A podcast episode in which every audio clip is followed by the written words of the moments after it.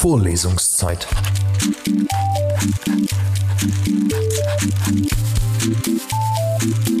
Der Geschichten-Podcast für jede Gelegenheit.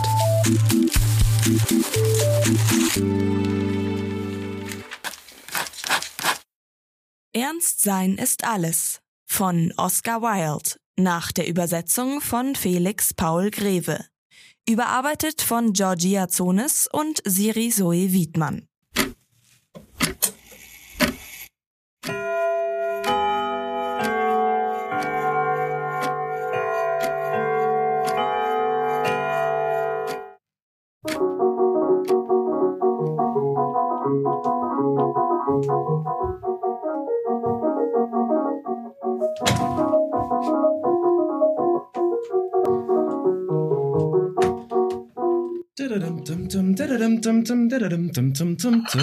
Lane!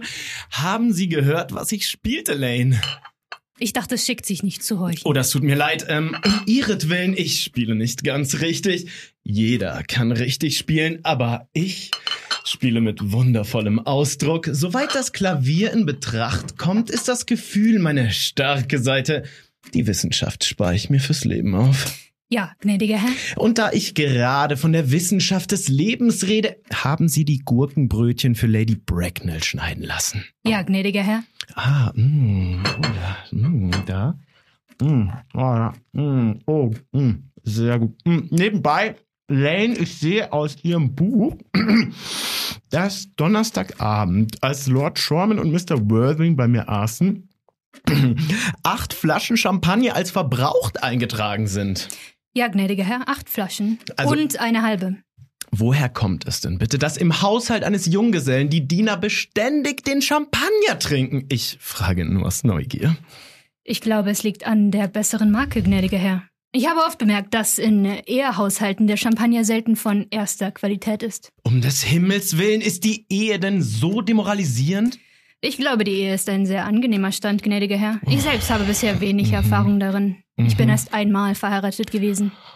Äh, Das war infolge eines Missverständnisses zwischen mir und einer jungen Dame. Ich glaube, ich interessiere mich nicht sehr für Ihr Familienleben, Lane. Nein, gnädiger Herr.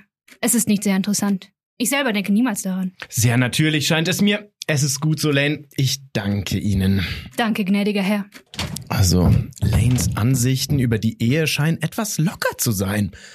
Wahrhaftig. Wenn die unteren Klassen uns kein gutes Beispiel geben, wozu sind sie dann überhaupt noch gut? Sie scheinen als Gesamtheit gar kein Verständnis für moralische Verantwortung zu haben. Mr. Ernst Worthing. Wie geht's dir, mein lieber Ernst? Und was führt dich denn nach London? Oh, das Vergnügen, das Vergnügen, du kennst es, LG. Was sollte einen denn sonst irgendwo hinführen? Du isst wieder, wie gewöhnlich, LG. Ich glaube, es ist Sitte, in guter Gesellschaft um 5 Uhr eine kleine Erfrischung zu, si- zu sich zu nehmen. Wo bist du seit letztem Donnerstag gewesen?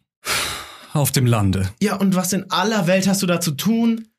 Also, wenn man in der Stadt ist, amüsiert man sich. Wenn man auf dem Lande ist, amüsiert man andere. Es ist wirklich furchtbar langweilig. Mhm, Und wen amüsierst du? Oh, nur die Nachbarn, die Nachbarn. Ja, hast du denn nette Nachbarn auf deinem Sitz in Shropshire? Absolut abscheuliche. Rede nie mit einem. Ah, wie musst du sie denn amüsieren? Oh, noch ein bisschen Gurkenbrötchen. Hm.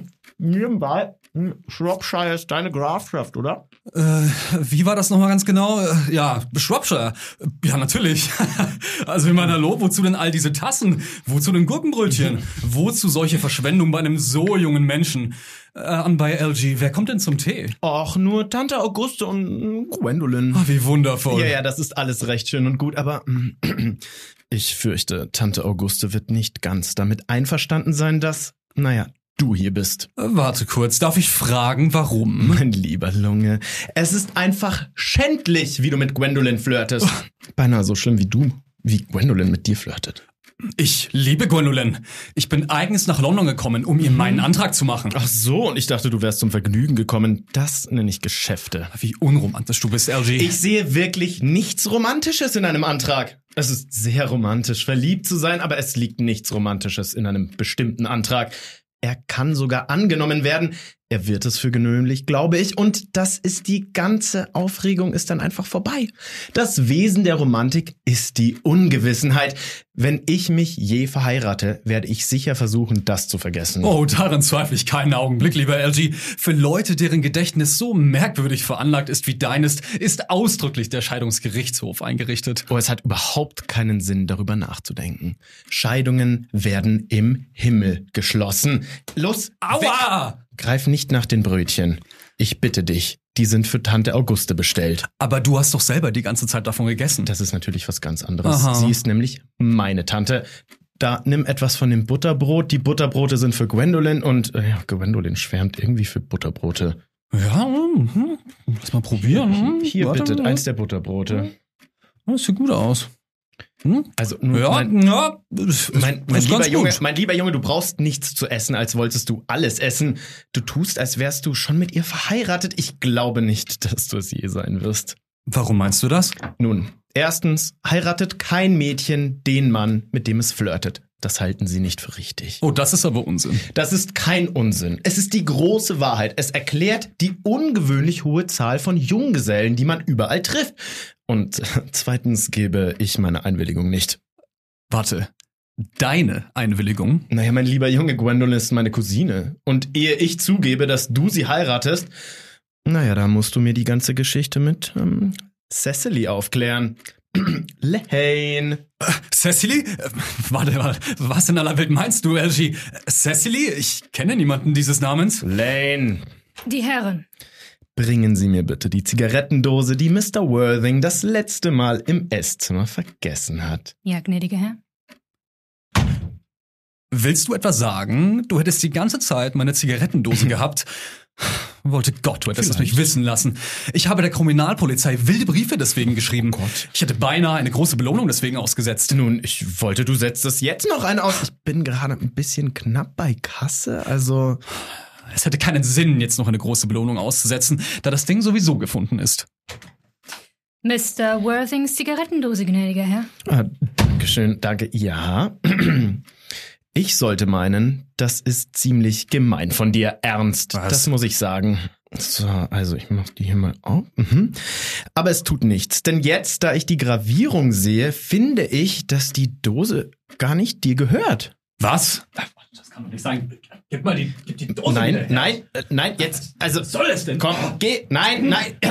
Jetzt, du hast mich doch schon hundertmal damit gesehen und du hast gar kein Recht zu lesen, was da drin geschrieben steht. Es ist sehr unschicklich zu lesen, was in einer privaten Zigarettendose eingraviert ist. Oh, es ist absurd, eine feste Regel aufzustellen, was man lesen sollte und was nicht. Mehr als die Hälfte der modernen Kultur stammt aus dem, was man nicht lesen sollte. Oh, das weiß ich recht gut und ich habe keine Lust, über moderne Kultur mit dir zu reden. Darüber sollte man nie anders als öffentlich reden. ganz recht. Ich will nur meine Zigarettendose zurückhaben. Ja, aber es ist nicht deine Zigarettendose. Diese Zigarettendose ist ein Geschenk von jemandem namens Cecily. Und du sagtest, du kennst niemanden dieses Namens? Nun, wenn du es durchaus wissen willst. Cecily ist meine Tante. Ach so, deine Tante? Ja, eine sehr reizende alte Dame. Sie wohnt in Tunbridge Wells. Nun gib sie mir jetzt aber bitte endlich wieder. Oh nein, nein, nein, nein, nein, nein. Ah. Aber warum nennt sie sich die kleine Cecily, wenn sie deine Tante ist und in Tunbridge Wells wohnt? Von der kleinen Cecily mit herzlichem Gruß. Nein, nein, Jetzt, gib's doch jetzt endlich her. Das kann doch nicht sein. Mein lieber Junge, was tust du denn da? Also, ist doch egal. Einige Tanten sind groß, andere Tanten sind nicht so groß. Das ist doch etwas, was man doch wohl den Tanten selbst überlassen kann. Du scheinst zu glauben, alle Tanten müssten wie deine Tante sein. Das ist doch absurd. Um Gottes Willen, jetzt gib mir doch endlich meine Zigarettendose zurück. Ja, aber warum nennt dich deine Tante ihren Onkel? Also, von der kleinen Cecily mit herzlichem Gruß, ihrem lieben Onkel Jack. Dagegen lässt sich jetzt nichts sagen. Das gebe ich zu, dass eine Tante eine kleine Tante sein kann. Aber warum eine Tante, wie groß oder klein sie auch sein mag, ihren eigenen Neffen, ihren Onkel nennen sollte, das kann ich nicht einsehen. Außerdem ist dein Name gar nicht Jack. Er ist Ernst. Er ist nicht ernst, er ist Jack. Du hast mir immer gesagt, er sei ernst. Ich hab dich jedermann als ernst vorgestellt. Du siehst aus, als wäre dein Name ernst. Du bist der am ernstesten aussehende Mensch, der mir je begegnet ist. Es ist einfach absurd, wenn du sagtest, du hießest nicht ernst. Es steht sogar hier auf deinen Karten. Ah ja, genau. Mr. Ernst Worthing before the Albany. Das will ich jetzt als Beweis behalten, dass du ernst heißt, wenn du je versuchen solltest, es gegen mich oder Gwendolyn oder sonst irgendjemandem zu leugnen. Nun, in der Stadt heiße ich Ernst, auf dem Lande Jack. Und die Zigarettendose wurde mir auf dem Lande geschenkt. Aber das erklärt immer noch nicht, warum deine kleine Tante Cecily, die in Tunbridge Wells wohnt, dich ihren lieben Onkel nennt. Komm, alter Junge, komm, komm. Du rückst jetzt besser gleich mit der ganzen Geschichte heraus. Mein lieber LG, du redest gerade so, als wärst du ein Zahnarzt. Es ist aber sehr vulgär, wie ein Zahnarzt zu reden, wenn man kein Zahnarzt ist. Nun, das macht einen sehr falschen Eindruck. Und gerade das tun Zahnärzte immer. Also, vorwärts. Erzähl mir die ganze Geschichte. Ich kann dir sagen, dass ich dich immer im Verdacht gehabt habe, du seist ein geheimer Bunbury-ist. Und jetzt weiß ich es sicher. B -b was? Was Bunbury ist? Ganz genau. Äh, Was in aller Welt meinst du mit Bunbury ist? Oh, ich will dir die Bedeutung dieses unvergleichlichen Wortes verraten, sobald du so freundlich bist, mir zu sagen, warum du ernst in der Stadt und auf dem Lande Jack heißt. Gut, aber gib mir erst meine Zigarettendose. Na schön. Da ist sie. Ah, danke. Nun, gib deine Erklärung ab und bitte mach sie nicht sehr unwahrscheinlich. Mein lieber Junge, meine Erklärung ist durchaus nicht unwahrscheinlich. Sie ist sogar ganz mm, gewöhnlich, wie du vielleicht sagen würdest. Der alte Mr. Thomas Cardew, der mich adoptierte, als ich ein kleiner Junge war, machte mich in seinem Testament zum Vormund seiner Enkelin Miss Cecily Cardew. Cecily, die mich aus Gründen der Achtung, die du vermutlich nicht zu würdigen verstehst, als Onkel anredet, wohnt auf meinem Landsitz unter der Aufsicht ihres vortrefflichen Gouvernante Miss Prism. Ja, und also sag mal, also so ganz aus Neugier, wo liegt denn eigentlich dieser Sand Landsitz so Ja, das würdest du wohl gerne wissen. Ja, das, das geht ich dich aber wissen. nichts an, mein lieber Junge. Du wirst nicht eingeladen werden. Ich kann dir aber offen sagen, dass er nicht in Shropshire liegt. Ja, das vermute ich, mein lieber Junge. Ich habe in Shropshire zweimal alles ganz durchgebamburiert. Das kann ich mir denken. Nun weiter. Warum bist du ernst in der Stadt und Jack auf dem Lande? Mein lieber LG, ich weiß nicht recht, ob du meinen wahren Gründen verstehen wirst und würdest. Du bist schwerlich ernst genug, wie soll ich es anders sagen? Wenn man die Stellung eines Vormundes einnimmt, muss man über alles mit moralischem Tonfall reden. Das ist eine Pflicht und da ein moralischer Tonfall weder viel zur Gesundheit noch zum Glück beiträgt, so habe ich, um ab und zu nach London fahren zu können, vorgegeben, ich hätte einen jüngeren Bruder namens Ernst, der in dem. Albany wohne und die tollsten Streiche mache. Das, mein lieber LG, ist die ganze Wahrheit wie, wie sagt man so schön auf Deutsch, plain and simple. Die Wahrheit ist äh, selten klar und niemals simpel. Was du wirklich bist, will ich dir sagen. Du, mein Lieber, bist ein Bunburyist und ich hatte ganz recht, als ich sagte, du seist ein Bunburyist. Du bist einer der fortgeschrittensten Bunburyisten, die ich kenne. Noch einmal, LG, was in aller Welt heißt das? Na gut, hör mir gut zu. Du hast einen sehr nützlichen jüngeren Bruder namens Ernst erfunden, um so oft du wolltest nach London kommen zu können.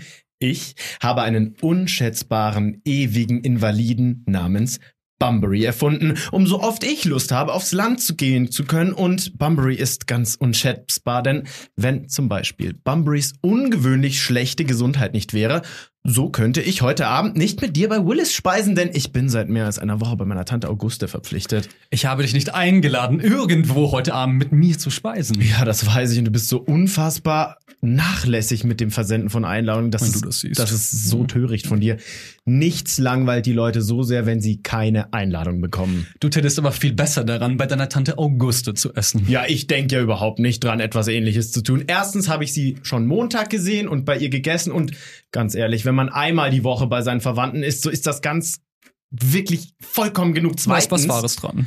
Zweitens werde ich so oft ich dort esse als Familienmitglied behandelt und bekomme entweder keine Dame oder gleich zwei. Und drittens weiß ich ganz genau, wen sie mir heute Abend geben will. Sie will mich zu Mary Foucault, oh, ich kann diesen Namen immer nicht aussprechen, setzen, die immer über den Tisch weg mit ihrem eigenen Mann kokettiert.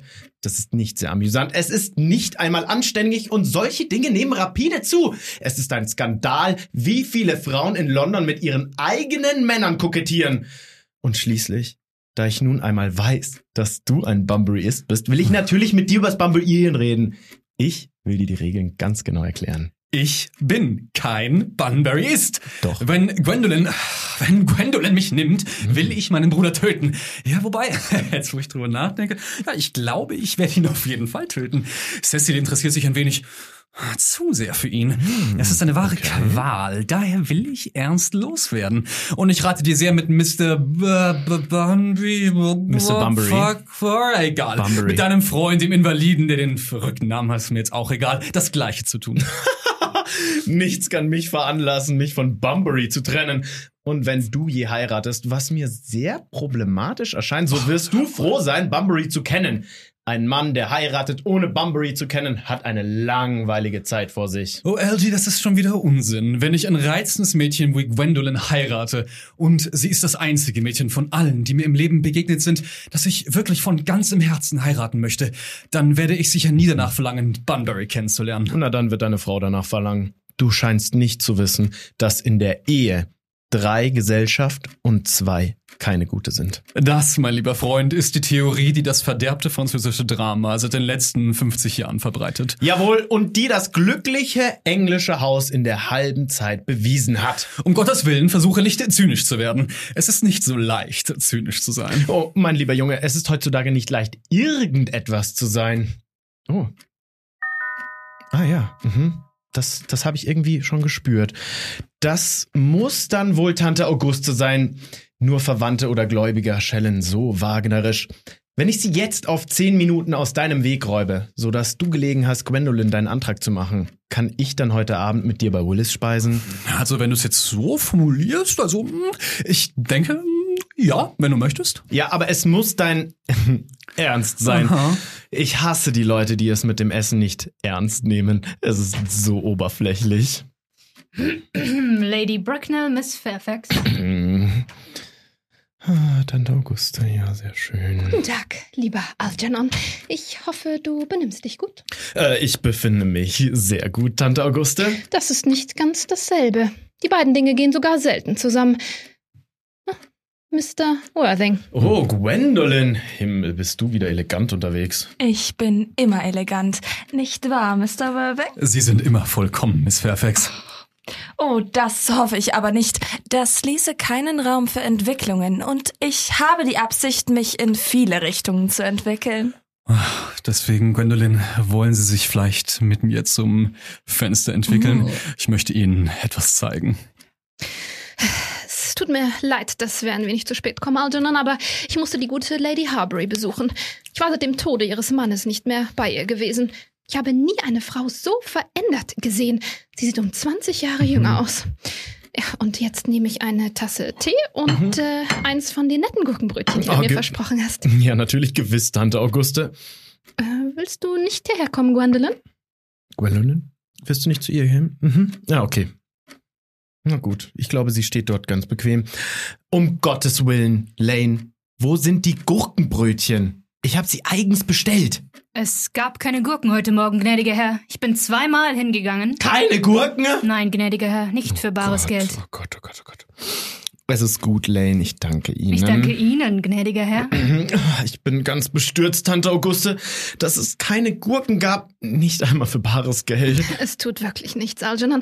Ich habe etwas bei Lady Harbury genossen, die nur noch zu ihrem Vergnügen zu leben scheint. Ja, ich höre, Ihr Haar sei ganz vor Gram ganz goldig geworden. Es hat sicher seine Farbe gewechselt. Aus welchem Grunde kann ich natürlich nicht sagen. Schwarzer Tee und ja. Äh, ja, ohne Zucker oder Milch. Äh, Dankeschön. Ich habe ein wahres Fest für dich heute Abend, Algernon. Ich will dir Mary zu Tisch geben. Ja, Sie genau. ist eine reizende Frau und so aufmerksam gegen ihren Mann.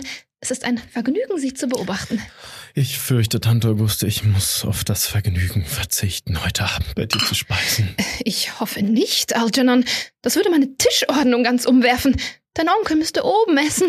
Zum Glück ist er daran gewöhnt. Ja, es ist also es ist furchtbar langweilig und das brauche ich kaum zu sagen. Für mich eine rechte Enttäuschung, aber ich habe gerade eben ein Telegramm bekommen, dass mein armer Freund, du erinnerst dich, Bunbury, er ist wieder sehr, sehr krank und Man scheint zu glauben, ich sollte eigentlich bei ihm sein. Es ist seltsam. Dieser Mr. Bunbury scheint unter einer merkwürdig schlechten Gesundheit zu leiden. Absolut, der arme Bunbury ist ein schrecklicher Invalide. Nun, ich muss doch sagen, Algernon, ich dächte, es wäre die höchste Zeit, dass sich Mr. Bunbury darüber schlüssig würde, ob er leben oder sterben will. Absolut. Dieses Hin und Her in der Sache ist einfach absurd. Sowas von Ich billige auch gar nicht die moderne Sympathie für Invaliden. Ich halte sie für krankhaft. Ja, Krankheit irgendwelcher Art ist schwerlich etwas, was man bei anderen ermutigen sollte. Ich wäre dir sehr verbunden, wenn du Mr. Bunbury von mir aus bitten wolltest. Er möchte so freundlich sein, Samstag keinen Rückfall zu bekommen, denn Ja. ich verlasse mich darauf, dass du meine Musik für mich arrangierst. Ich will mit Bunbury reden, Tante Auguste, wenn er noch bei Bewusstsein ist. Und ich glaube, ich kann versprechen, dass er bis Samstag besser sein wird. Ich will das Programm mit dir durchsehen, das ich entworfen habe. Wenn du so freundlich sein willst, einen Augenblick mit in das nächste Zimmer zu kommen. Danke dir, Algernon. Es ist sehr freundlich von dir, dass du daran gedacht hast. Ich bin sicher, das Programm wird sehr hübsch sein. Nach einigen Streichungen natürlich. Französische Lieder kann ich nicht gut zulassen. Die Leute meinen immer, sie seien unpassend und sind entweder entrüstet und das ist vulgär oder sie lachen und das ist noch schlimmer.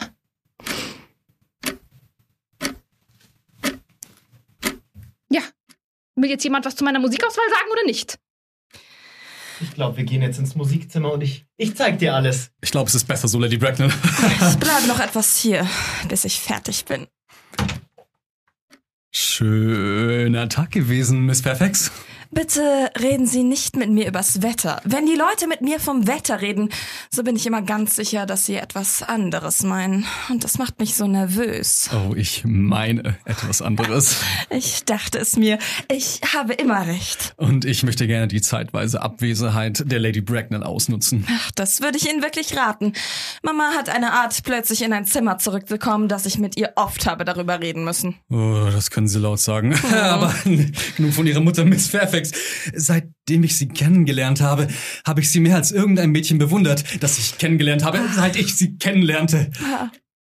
Ja, das weiß ich recht gut. Und ich habe oft gewünscht, dass sie äh, vor den Leuten etwas demonstrativer gewesen wären. Oh, Ja, für mich haben sie schon immer einen unwiderstehlichen Zauber gehabt. Schon, schon ehe ich sie kennenlernte, war ich nicht gleichgültig gegen sie. Jack, wir leben, wie Sie hoffentlich wissen, in einer Zeit der Ideale. Und mein Ideal ist immer gewesen, jemanden zu lieben, der Ernst heißt. Mein lieber Ernst. In dem Namen liegt etwas, was unbedingtes Vertrauen einflößt. Den Augenblick, als Algernon mir zum ersten Male sagte, er habe einen Freund namens Ernst, so wusste ich, dass es mein Schicksal war, sie zu lieben. warten Sie. Sie lieben mich wirklich, Gwendolyn? Leidenschaftlich! Liebste, Sie wissen nicht, wie glücklich Sie mich damit machen. Mein Ernst! Meine Gwendolyn. Aber Sie wollen doch nicht sagen, wenn ich nicht ernst hieße. Könnten Sie mich nicht lieben? Äh, aber sie heißen Ernst. Oh, ja, gewiss. Ähm, aber wenn ich nun anders hieße, wollen Sie sagen, dass Sie mich dann nicht lieben könnten? Das ist offenbar eine metaphysische Spekulation und hat, wie alle metaphysischen Spekulationen, sehr wenig mit den wirklichen Tatsachen des wirklichen Lebens zu tun, wie wir sie kennen. Also mir persönlich, Liebling, um ganz offen zu reden, mir liegt nicht so viel an dem Namen Ernst. Ich glaube, der Name passt eigentlich gar nicht so wirklich zu mir. Der passt ausgezeichnet zu Ihnen. Es ist ein göttlicher Name. Er hat eine eigene Musik. Er ruft Schwingungen wach. Und nun wahrhaftig, Gwendolyn, also Sie rufen mir natürlich auch ganz starke Schwingungen aus, aber ich Ja. muss doch sagen, es gibt eine Menge andere Namen, die viel hübscher sind. Mir scheint, ich weiß nicht, äh, Jack zum Beispiel ein ganz reizender. Name zu sein. Jack? Ja. Nein, der Name hat wenig Musik, wenn er überhaupt Oh. welche hat. Er, Jack, er klingt nicht. Er ruft keine Schwingungen wach.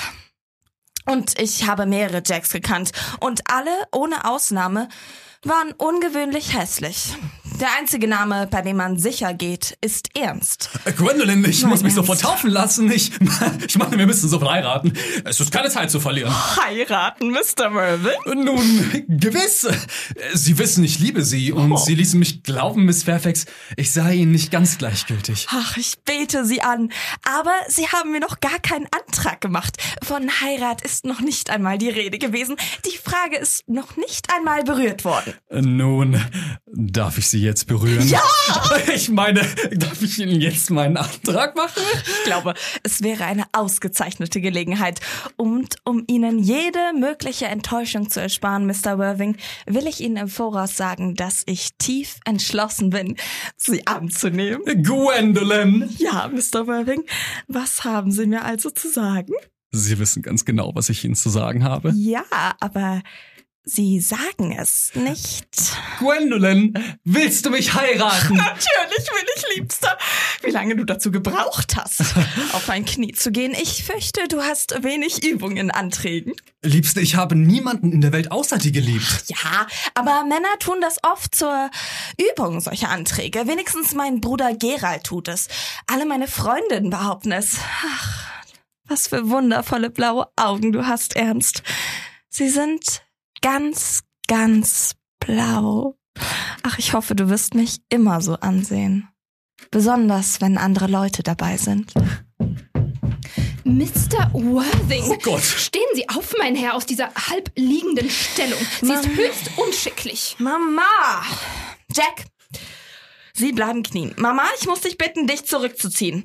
Außerdem ist Mr. Worthing, mein lieber Ernst, noch nicht ganz fertig. Fertig? Womit, wenn ich fragen darf? Ich bin mit Mr. Worthing, meinem Ernst, verlobt, Mama. Verzeihung, du bist mit niemand verlobt. Wenn du mit jemand verlobt bist, werde ich oder dein Vater, wenn es ihm seine Gesundheit erlaubt, dich benachrichtigen. Eine Verlobung sollte ein junges Mädchen wie eine Überraschung treffen, wie eine angenehme oder unangenehme, je nachdem der Fall liegt. Sie ist schwerlich etwas, was man ihr allein überlassen könnte. Tja, und jetzt habe ich Ihnen einige Fragen zu stellen, Mr. Worthing. Während ich dieses Verhör vornehme, Gwendolyn, wirst du unten im Wagen auf mich warten. Mama! Im Wagen, Gwendolyn. Gwendolyn im Wagen! Sie dürfen aufstehen, Mr. Worthing. Äh, danke vielmals, Lady Bracknell. Ich stehe tatsächlich lieber. Ich muss gestehen, dass Sie nicht auf meiner Liste der heiratsfähigen jungen Leute stehen. Nein. Aber ich bin bereit, Ihren Namen einzutragen, wenn Ihre Antworten so sind, wie eine besorgte Mutter sie verlangt. Rauchen Sie. Nun ja, also das ist natürlich eine Frage, die so ein bisschen im Auge des Betrachters liegt. Da gibt's ja ganz viele Arten. Es gibt ja Mr. Shisha, Worthing? Zigaretten. Äh, also ja gut, ich rauche, ja. Das freut mich. Ein Mann sollte immer irgendwelche Beschäftigungen haben. Es gibt sowieso schon viel zu viele müßige Männer.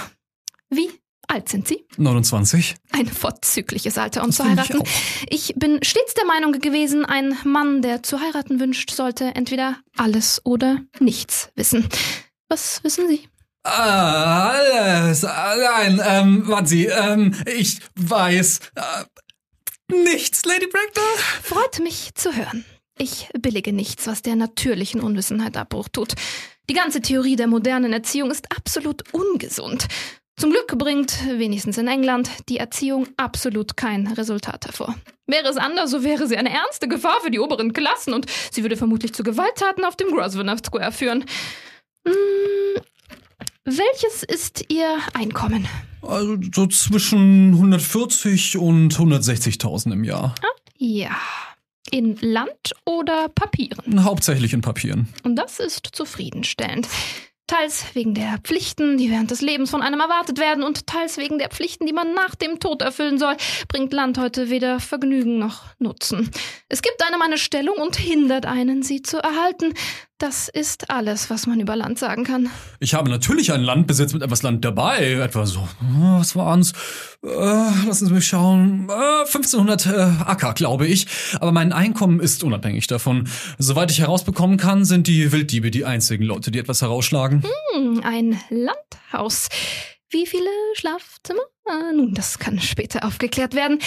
Welches ist Ihre Politik? Nun, das ist ja auch wieder so eine schwierige Frage. Also, ich fürchte, ich habe keine Ansichten. Ich bin ein, wie sagt LG immer, liberaler Unionist. Ach, die zählen als Tories. Sie dinieren bei uns oder kommen wenigstens abends. Jetzt zu den geringeren Dingen. Leben Ihre Eltern? Ich habe beide Eltern verloren. Hm, Beide? Ja. Das sieht wie Nachlässigkeit aus. Wer war Ihr Vater? Er war offenbar ein Mann von einigem Wohlstand. War er in dem, was die radikalen Zeitungen den Purpur des Handels nennen, geboren oder entstammte er den Reihen der Aristokratie? Um ehrlich zu sein, Lady Bracknell, ich fürchte, ich weiß es nicht ganz genau. Ich habe nämlich meine Eltern, wie schon gesagt, verloren, Lady Bracknell. Vielleicht wäre es genauer zu sagen, dass meine Eltern äh, mich verloren zu haben scheinen. Ich weiß tatsächlich nicht, wer ich von Geburt bin.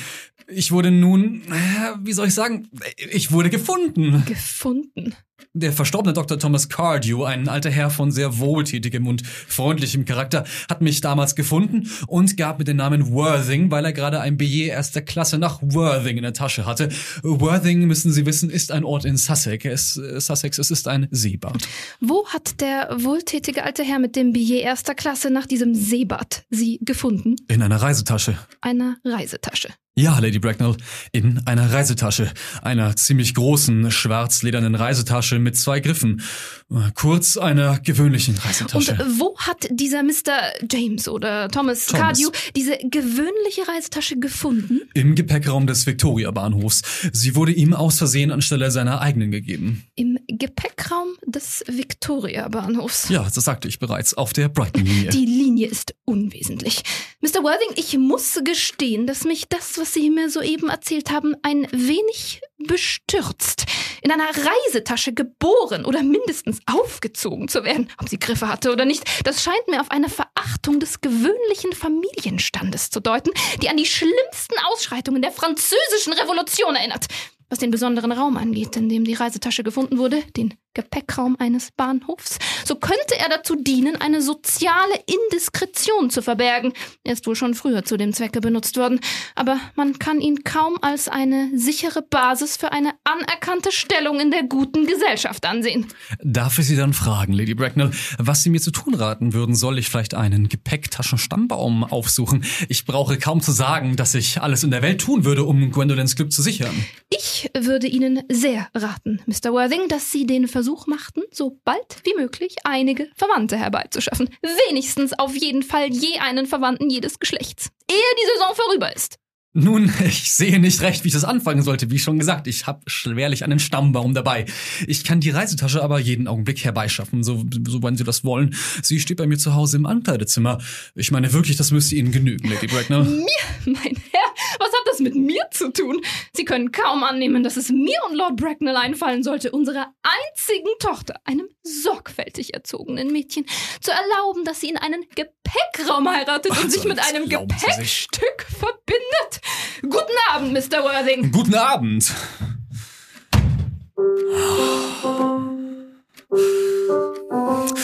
Oh, um Gottes Willen, LG! Spiele doch nicht diese entsetzliche Melodie! Wie blödsinnig du bist! Ein Vogel wollte Hochzeit. Hey, Jack! Ging denn nicht alles gut, alter Junge? Oh nein, du willst doch nicht sagen, Gwendolyn hätte dich abgewiesen. Sie tut es zwar sehr gerne, sie weist die Leute immer ab. Ich denke, es ist sehr unfreundlich von ihr. Oh, mit Gwendolyn ist alles in bester Ordnung. Super. Soweit es auf sie ankommt, sind wir auch beide verlobt. Toll. Aber ihre Mutter, ach, sie ist unausstehlich. Das stimmt. Hat noch nie eine solche Gorgone gesehen. Dabei weiß ich nicht mal ganz genau, was überhaupt Gorgonen sind oder wie die aussehen. Aber Lady Bracknell ist sicherlich eine davon, wenn ich, wenn ich einer begegnen würde. Ich wüsste, es wäre Lady Bracknell. Naja, egal. Verzeihung, Angie. Ich sollte wohl von deiner Tante vor dir nicht so reden. Ach, mein lieber Junge, ich freue mich, wenn ich höre, dass man auf meine Verwandten schimpft. Das ist das Einzige, was ich mich mit ihnen überhaupt noch versöhnt. Verwandte sind nur eine Gesellschaft von Leuten, die nicht im geringsten ahnen, wie man leben sollte, noch den Takt besitzen, im rechten Augenblick zu sterben. Oh, das ist Unsinn. Nö, nö, das ist kein Unsinn. Nun, egal, ich will nicht darüber streiten. Und du willst immer über die Dinge streiten. Ja, aber dazu sind die Dinge ja ursprünglich geschaffen. Äh, Wenn ich das glaubte, auf mein Wort, ich schösse mir eine Kugel vor den Kopf. Tu's doch. Danke, du auch. Du glaubst doch nicht, dass Aussicht ist. Gwendolyn könnte in den nächsten 150 Jahren ihrer Mutter ähnlich werden, nicht wahr, LG? Du weißt, alle Frauen werden wie ihre Oh Mütter. nein. Das ist ihre Tragödie. Kein Mann wird wie seine Mutter. Das ist seine Tragödie. Ist das richtig? Naja, es ist vortrefflich ausgedrückt und gerade so wahr, wie jede Bemerkung im zivilisierten Leben eben sein sollte. Ach, LG, ich hab die Klugheit herzlich satt. Jeder Mann ist klug heutzutage. Man kann nicht mehr ausgehen, ohne kluge Leute zu treffen. Es ist eine, eine öffentliche Plage geworden. Ich wollte zu Gott, wir hätten noch ein paar Narren übrig behalten. Oh, oh, wir, wir haben sie offensichtlich übrig behalten. Aha, du meinst dich? Ich möchte gerne einmal einem anderen begegnen. Worüber reden Sie? Die Narren, naja, wie du gerade über die Klugen natürlich. Welche Narren? nebenbei, nebenbei, hast du Gwendolyn die Wahrheit gesagt, dass du in der Stadt ernst und auf dem Lande Jack bist? Mein lieber Junge, die Wahrheit ist gerade das, was man einem hübschen, reizenden, verwöhnten Mädchen sagt. Was für merkwürdige Vorstellungen du über die Arbeit hast, die Art hast, mit Frauen umzugehen. Die einzige Art, mit einer Frau umzugehen, ist die, dass man ihr den Hof macht, wenn sie hübsch ist und einer anderen den Hof macht, wenn sie hässlich ist. Oh, das ist aber wieder eine weitere Unwahrheit, die ich aus deinem Mund Ja, ja, höre. und dein Bruder? Wie geht's eigentlich dem verworfenen Ernst? Oh, noch vor dem Ende der Woche werde ich ihn los sein. Ich werde sagen, er sei in Paris am Schlage Ach, gestorben. nee. Ja, Mhm. viele Leute sterben ganz plötzlich am Schlage, nee, nicht nee, wahr? nee, nee, nee. Ja, aber das ist erblich, mein lieber Junge. So Ja. etwas geht in den Familien um. Das bleibt an dir haften. Du sagtest besser an einer, mh, ich weiß, ernste Erkältung. Ja, aber ich meine, du hast schon recht, im Zweifelsfall, ich habe ja schon etwas, das an mir haftet und das bist du und das reicht mir dann im Endeffekt Oh, auch. wow. Du bist sicher, dass eine ernste Erkältung aber nicht erblich ist oder sowas ähnliches? Gut, dass wir nicht verwandt sind. Ja. Natürlich nicht. Also, Na gut, mein armer Bruder Ernst wurde ganz plötzlich von einer, hm, wie sagtest du, Ernste- ernsten Erkältung Mhm. weggerafft. Ah, Du hast einen guten Einfall gehabt, das befreit mich von ihm. ja, aber ich meinte, also, ähm, so ganz nebenbei, du sagtest, ähm, Miss Cardrew, war das so ihr Name, interessiert Ja. sich ein wenig zu sehr für deinen armen Bruder Ernst. Wird richtig. sie denn den Verlust nicht schwer empfinden? Boah, das tut nichts. Cecily ist kein albernes, romantisches Mädchen, Gott sei Dank. Ja, so weit kommt's ja noch. Sie hat famosen Appetit, wie du, macht lange Spaziergänge und kümmert sich gar nicht um ihren Unterricht. Also, also ich möchte Cecily schon gerne einmal sehen. Also, Das kann ich mir denken. Ich werde dafür sorgen, dass das niemals geschieht. Sie ist ungewöhnlich hübsch und erst eben 18 geworden. Mhm. Hast du Gwendolyn erzählt, dass du ein ungewöhnlich hübsches Mündel von 18 Jahren hast? Oh, so etwas schreibt man den Leuten nicht entgegen und vor allem nicht Mhm. jemanden wie Gwendolyn. Der sagst du doch nicht die Wahrheit, mein Lieber. Cecily und Gwendolyn werden sicherlich vorzügliche Freundinnen werden. Ich wette alles mit dir, was du willst, dass sie sich nach einer halben Stunde Schwester nennen. Ja, das tun Frauen immer, aber erst dann, wenn sie sich vorher allerlei andere Namen gegeben haben. Mhm. Nun, aber mein lieber Junge, wenn wir noch einen guten Tisch bei Willis haben wollen, dann müssen wir jetzt wirklich langsam gehen und uns anziehen. Weißt du, dass es schon fast sieben ist? Oh, es ist immer fast halb sieben. Ja, ja, aber ich, ich habe Hunger, weißt du? Naja, was sollen wir nachher tun? In das Theater gehen? Mm, Also ich Ohne würde Hunger, gern, mit Hunger. Ich würde gerne ins Theater gehen, aber ich glaube, ich glaube, du willst mit mir ins Theater gehen. Du hast gesagt, du willst niemals mit mir ins Theater gehen. Manchmal kommt es über mich, weißt du? Aber jetzt, Ja, sagst, also wenn wir ah, nicht nee, ins- lieber nicht. Ja, okay. Und was Nee. sollen wir dann machen? Sollen wir lieber in den Club gehen? Oh nein, ich hasse das ja, Reden. natürlich. Vielleicht können wir uns um 10 ins Empire ziehen. Oh nein, ich mag nichts ansehen. Das ist immer so albern und Ja, ein aber alberner was- reicht mir. Was wollen wir denn dann tun? Nichts. Es ist so furchtbar schwer, nichts zu tun. Das sagst du immer. Aber mir soll es recht sein, einerlei. Wenn wir nichts anderes zu finden wissen, dann tun wir eben das. Miss Fairfax? Gwendolyn, kann ich, kann ich dich ganz kurz auf ein Wort sprechen? Algie, bitte dreh dich um. Ich habe Mr. Worthing etwas Besonderes zu sagen. Ja, wahrhaftig, aber ich glaube, ich, also ich, ich kann das, glaube ich, nicht erlauben. Algie, du nimmst immer eine ganz unmoralische Pose gegenüber dem Leben an. Dazu bist du nicht alt genug. Na gut, dann nehme ich mir noch was zu essen und dann. Ah, endlich ist er weg. Liebste! Ernst? Wir werden vielleicht nie heiraten können. Was? Nach dem Ausdruck auf Mamas Gesicht zu urteilen, fürchte ich es. Heutzutage nehmen so wenige Eltern Rücksicht auf das, was ihre Kinder ihnen sagen. Die altmodische Achtung vor der Jugend stirbt rasch aus. Allen Einfluss, den ich auf Mama hatte, habe ich mit drei Jahren verloren. Aber wenn sie uns auch hindern kann, Mann und Frau zu werden und ich einen anderen heiraten muss, so kann sie doch nichts tun, was meine Liebe zu dir ändern könnte. Liebe Gwendolyn. Ah, Die Geschichte von deiner romantischen Herkunft, die mir Mama mit unangenehmen Kommentaren Natürlich. erzählt hat, hat natürlich die tieferen Fibern meines Wesens erregt. Dein Vorname hat einen unwiderstehlichen Zauber. Ach, deine. Danke, die Einfachheit deines Charakters macht dich wundervoll unfassbar. Deine Stadtadresse auf dem Albany habe ich. Welches ist deine Landadresse? Wooten, Hertfordshire, Herrenhaus. Der Postdienst ist gut, hoffe ich. Es könnte nötig werden, etwas Verzweifeltes zu tun. Das würde natürlich ernste Überlegungen einfordern. Ich will dir täglich Mitteilung machen. Das wirst du tun.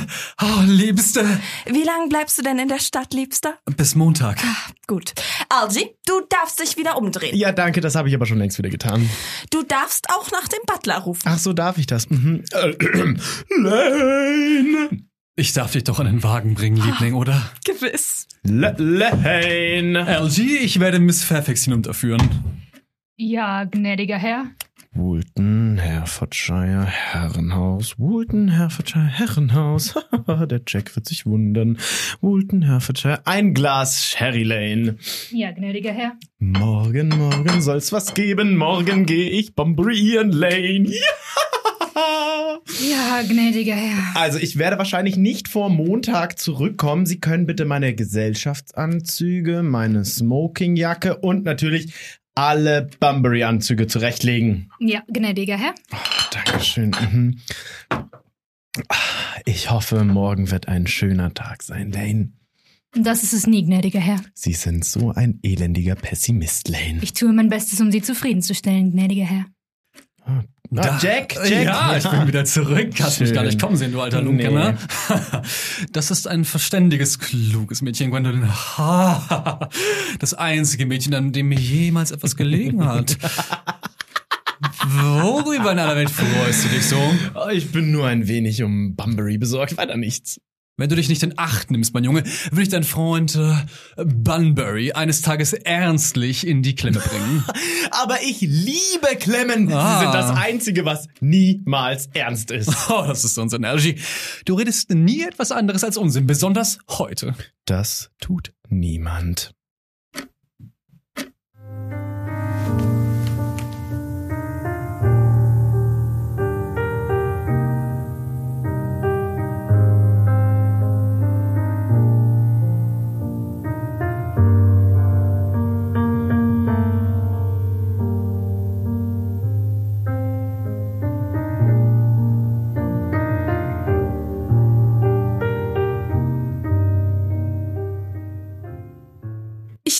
Eine so militärische Beschäftigung wie Blumengießen wäre eher Moultons Pflicht als ihre. Besonders, wenn geistige Genüsse auf sie warten. Ihre deutsche Grammatik liegt auf dem Tisch. Bitte, schlagen Sie Seite 15 auf. Wir wollen die Lektion von gestern wiederholen. Aber ich mag das Deutsche nicht. Es ist gar keine kleidsame Sprache. Ich weiß ganz genau, dass ich nach meiner deutschen Stunde immer hässlich aussehe. Kind, Sie wissen, wie viel Ihrem Vormund daran liegt, dass Sie in allem tüchtige Fortschritte machen. Er legte besonderes Gewicht auf Ihr Deutsch, als er gestern in die Stadt fuhr. Er legt immer besonderes Gewicht auf Ihr Deutsch, wenn er in die Stadt fährt. Der liebe Onkel Jack ist so furchtbar ernst. Mitunter ist er so ernst, dass ich fast glaube, er ist nicht ganz wohl. Ihr Vormund erfreut sich der besten Gesundheit und der Ernst seines Auftretens ist bei einem so jungen Manne eine besondere Empfehlung. Ich kenne niemanden, der von Pflicht und Verantwortung höher denkt als er.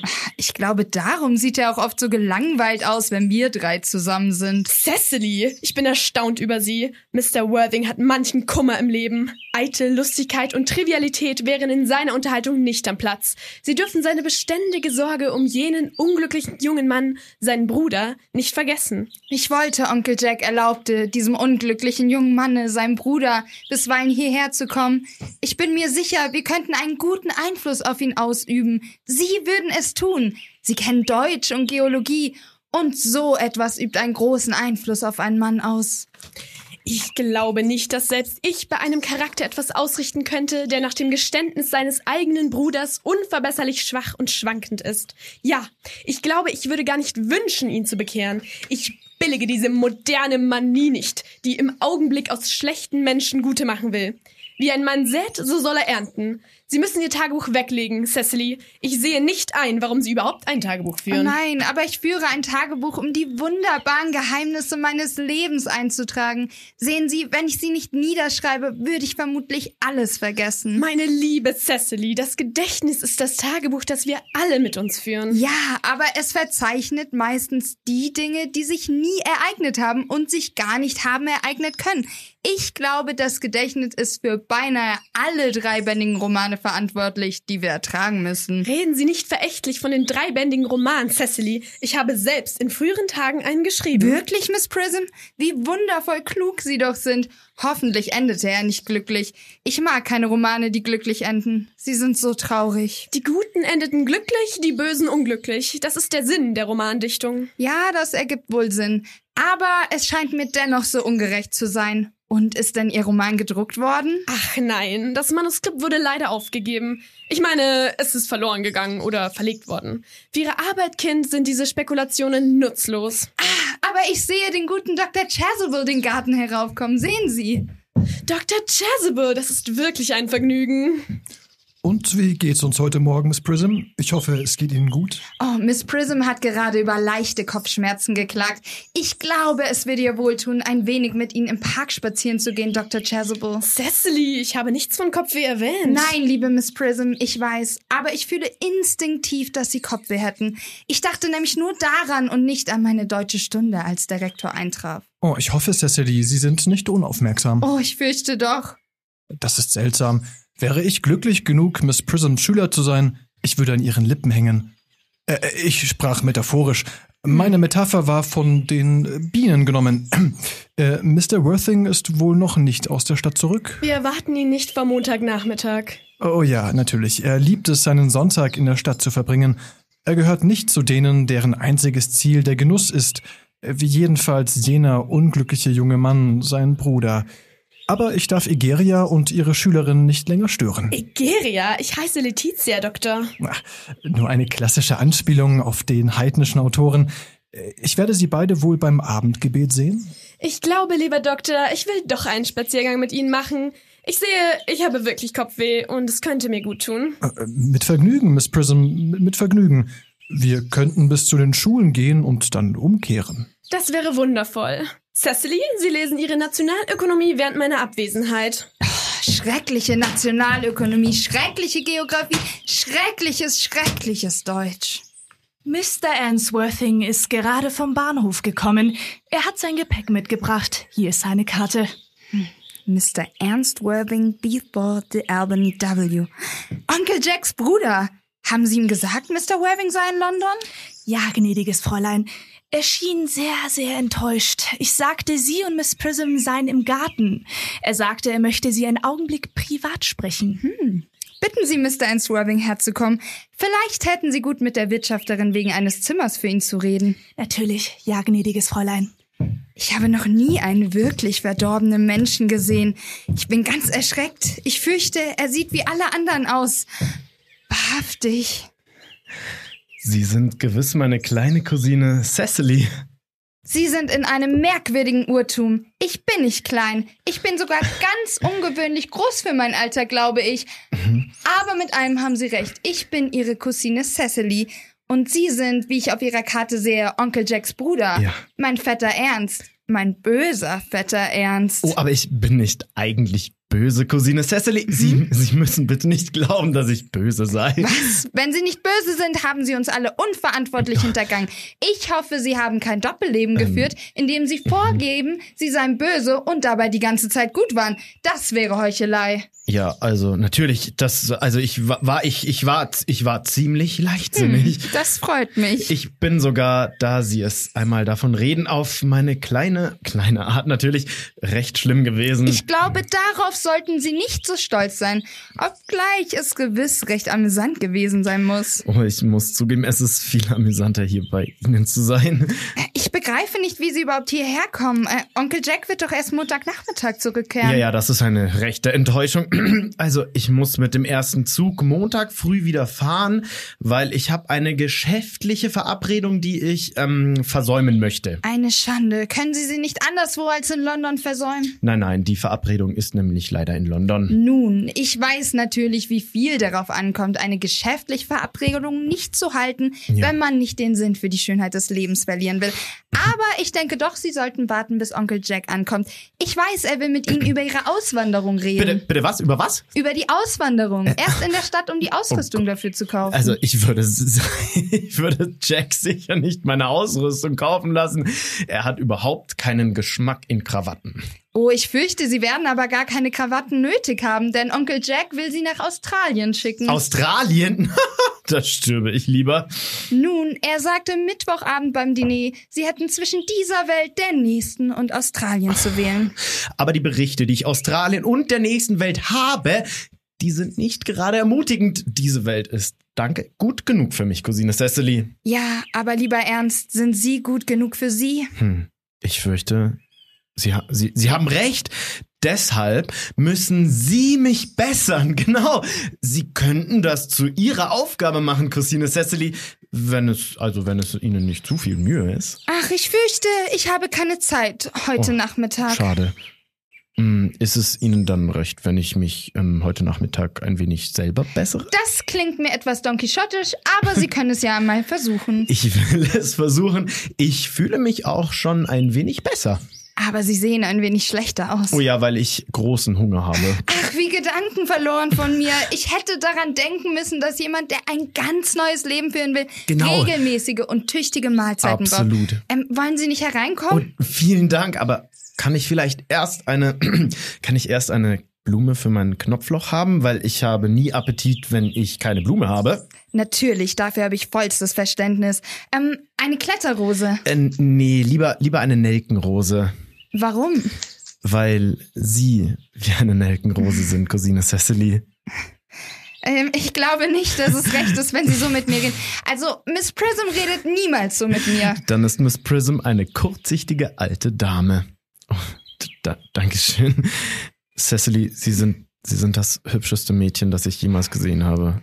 Also, Miss Prism sagt, alle Schönheit sei eine Falle. Sie ist auch eine Falle, in der sich jeder verständige Mann gerne fangen ließe. Ach, ich glaube nicht, dass mir viel daran läge, einen verständigen Mann zu fangen.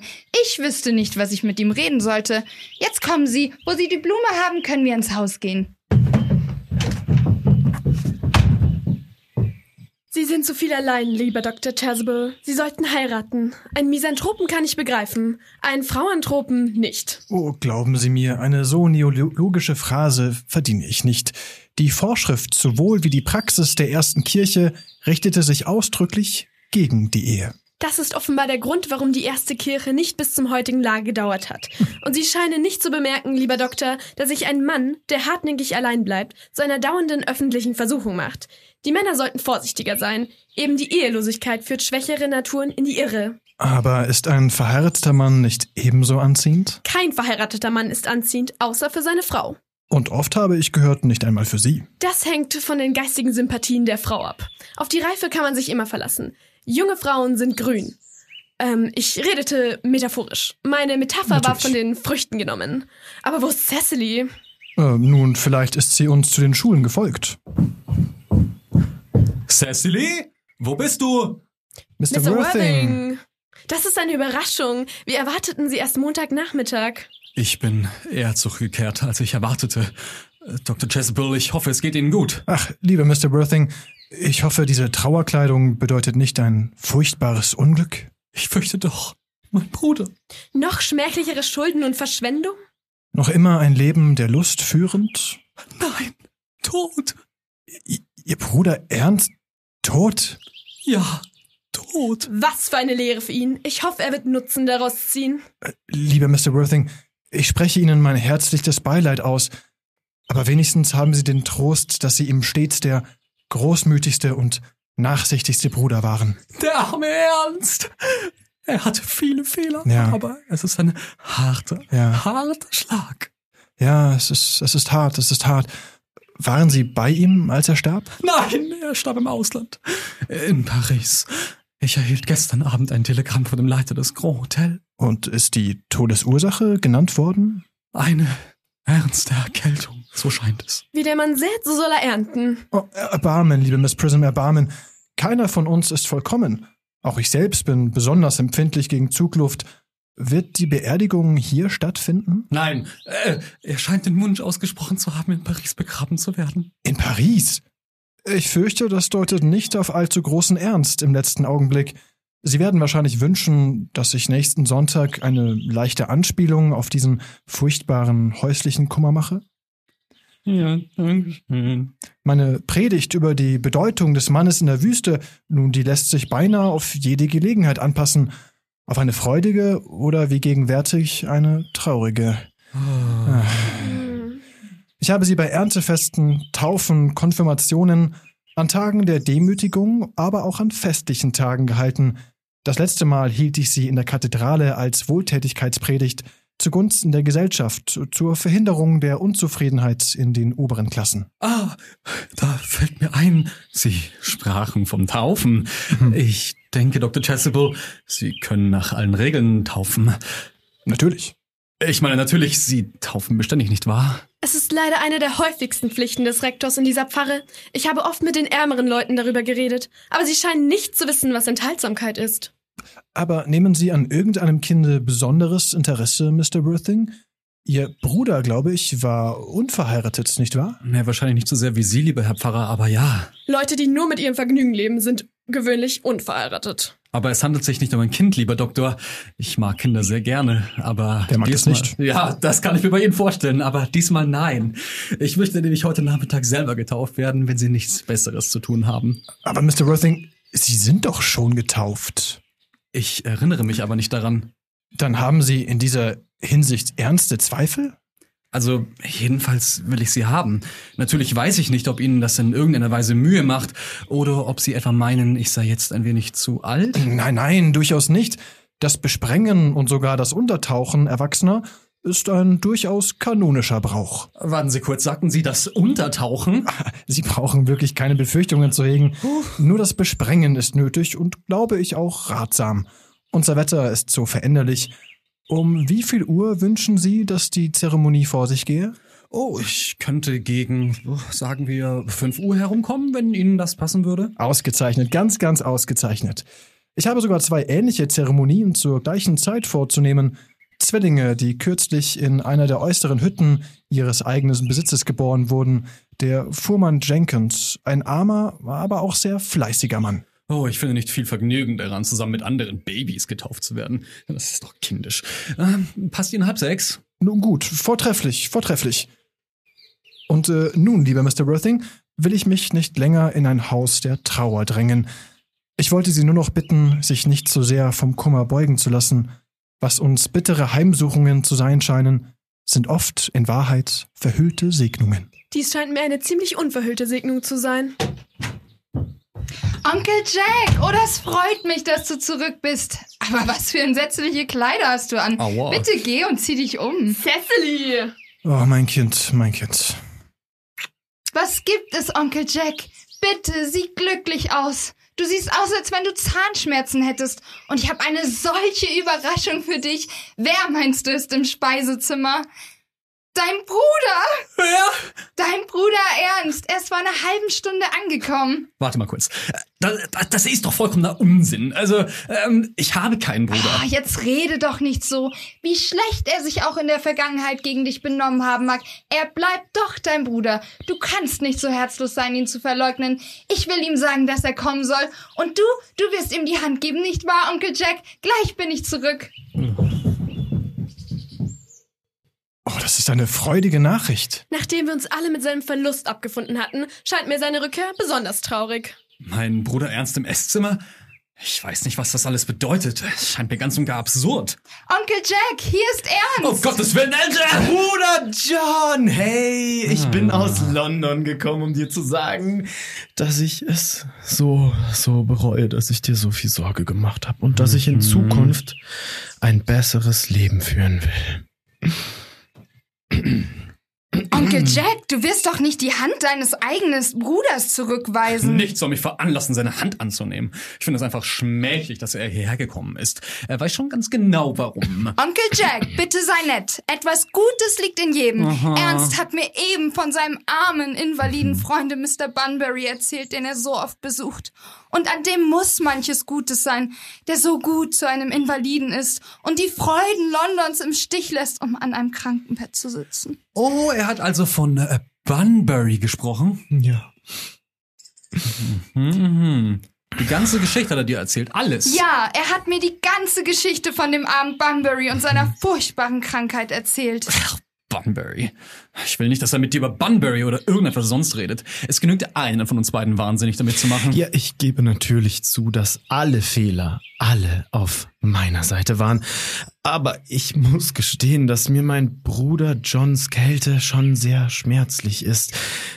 Ich erwartete einen freundlicheren Empfang, zumal es ja das erste Mal ist, dass ich hier bin. Na, zum Glück. Onkel Jack, wenn du Ernst nicht die Hand gibst, verzeih ich dir nie. Du verzeihst mir nie? Nie, nie, nie. Nun, das ist das letzte Mal, dass ich es tue. Ach, es ist doch schön, eine Versöhnung zu sehen, nicht wahr? Ich denke, wir könnten die beiden Brüder allein lassen. Cecily, Sie werden mit mir kommen. Gewiss, Miss Prism. Meine kleine Aufgabe der Versöhnung ist zu Ende. Sie haben heute eine schöne Tat getan, mein liebes Kind. Wir dürfen uns in unserem Urteil nicht übereilen. Cecily, ich glaube, du bist so glücklich, dass ich gerade da bin, oder? Aber natürlich. Ach, ihr zwei. Jack, komm her, du junger Halunke. Aber äh, du, du musst so bald wie möglich weg von hier. Ich erlaube kein Bunbury ihren. Ich habe Mr. Ernst Sachen in das Zimmer neben Ihrem untergebracht, gnädiger Herr. Dankeschön. Hoffentlich ist es so recht. Was? Mr. Ernst Gepäck, gnädiger Herr. Ich habe es ausgepackt und in das Zimmer neben Ihrem gebracht. Sein Gepäck? Ja, gnädiger Herr. Drei Mantelsäcke, einen Kleiderkoffer, zwei Hutschachteln und, einen großen Frühstückskorb. Ja, also ich fürchte, ich kann dieses Mal nicht länger als mh, eine Woche bleiben. Merriman, bestellen Sie sofort den Jagdwagen. Wieso? Mr. Ernst ist plötzlich nach London zurückgerufen worden. Ja, gnädiger Herr. Was du für ein schrecklicher Lügner bist, Jack. Ich bin ja gar nicht nach London zurückgerufen worden. Doch. Also ich, also ich glaube, ich habe niemanden rufen hören. Deine Pflicht als Gentleman ruft dich zurück. Meine Pflicht als Gentleman hat nie im geringsten Sinne mein Vergnügen gestört. Das verstehe ich vollkommen. Nun, Cecily ist ein wirklich reizendes Kind. Du hast nicht so von Miss Cardew zu reden. Das gefällt mir überhaupt nicht. Nun, und mir gefallen deine Kleider nicht. Und mir deine. Du siehst einfach lächerlich aus.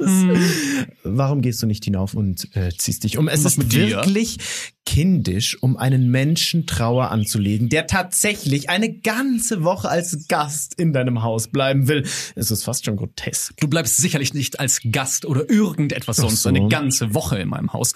Du hast mit dem Zug um äh, 4 Uhr fünf abzureisen. Ich reise sicher nicht ab, solange du in Trauer bist. Das wäre absolut unfreundschaftlich.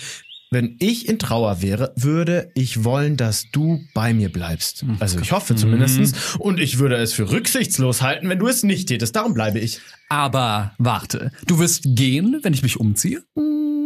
Ja, wenn es nicht zu lange dauert. Und ich kenne niemanden, der sich so lange und mit so wenig Erfolg anzieht wie du. Nun, jedenfalls ist das besser, als wenn man immer übermäßig geputzt ist wie du. No, also wenn ich gelegentlich ein wenig übermäßig geputzt bin, so gleiche ich das natürlich dadurch aus, dass ich immer ungeheuer überkultiviert bin. Ach, unkultiviert meinst du? Ja, deine Eitelkeit ist lächerlich und deine Gegenwart in meinem Garten absurd. Aber du musst den Zug um 4.05 Uhr erreichen und ich hoffe, du wirst eine gute Reise noch nach London haben. Dieser, wie nennst du es? Bunbury. Äh, Bunbury-Ausflug, wie du es nennst. Ja, das ist kein wirklich großer Erfolg gewesen, oder? Wie schade. Ich glaube, er ist doch ein großer Erfolg gewesen. Ich, ich bin wirklich in Cecily verliebt und das ist die Hauptsache. Da ist sie ja. Ich muss sie sprechen, ehe ich gehe und dann verabrede ich mich noch zu einem zweiten Bunbury. Cecily, hallo. Oh, ich kam nur zurück, um die Blumen zu begießen. Ich dachte, sie wären bei Onkel Jack. Er ist gegangen. Er ist gegangen, um den Wagen für mich zu bestellen. Er will sie spazieren führen? Nein, er will mich wegschicken. Da müssen wir uns verabschieden. Ja, das fürchte ich auch. Und es ist ein schmerzlicher Abschied. Es ist immer schmerzlich, sich von Leuten zu trennen, die man erst so kurze Zeit kennt. Die Trennung von alten Freunden kann man mit Gleichmut ertragen. Aber auch nur einen Moment der Trennung von jemand, den man gerade erst kennengelernt hat, ist beinahe unerträglich. Ich glaube Ihnen. Der Wagen steht vor der Tür, gnädiger Herr. Er kann warten, Merriman. Äh, noch fünf Minuten. Ja, ja, gnädiges Fräulein. Danke. Ich hoffe, es wird Sie nicht beleidigen, Cecily, wenn ich ganz frei und offen feststelle, dass mir scheint, Sie sind in jeder Hinsicht die sichtbare Verkörperung der absoluten Vollkommenheit. Oh, ich glaube, Ihre Offenheit macht Ihnen viele Ehre. Ernst. Wenn Sie mir erlauben, will ich Ihre Bemerkungen in mein Tagebuch schreiben.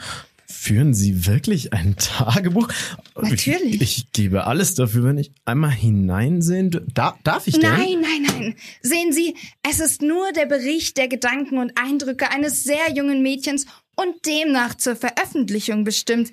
Wenn es in Buchform erscheint, hoffe ich, Sie werden ein Exemplar kaufen. Natürlich. Aber bitte ernst, hören Sie nicht auf. Ich schreibe gar zu gern nach Diktat. Ich bin bis absoluten Vollkommenheit gekommen. Sie können fortfahren. Ich bin auf mehr gefasst. Ähm, Äh, bitte husten Sie nicht ernst. Wenn man diktiert, muss man fließend sprechen und nicht husten. Außerdem weiß ich nicht, wie man das Husten schreibt. Cecily, seitdem ich Sie zum ersten Mal Ihre wundervoll unvergleichliche Schönheit gesehen habe, habe ich es gewagt, Sie wild leidenschaftlich und hoffnungslos zu lieben. Ich, ich glaube nicht, dass Sie mir sagen sollten, Sie lieben mich. Wild, leidenschaftlich, hoffnungslos. Hoffnungslos hat nicht viel Sinn, nicht wahr?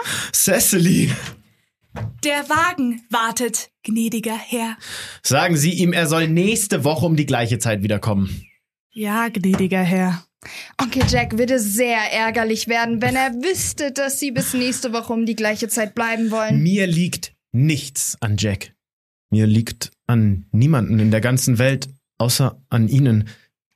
Ich, ich liebe dich, Cecily. Endlich.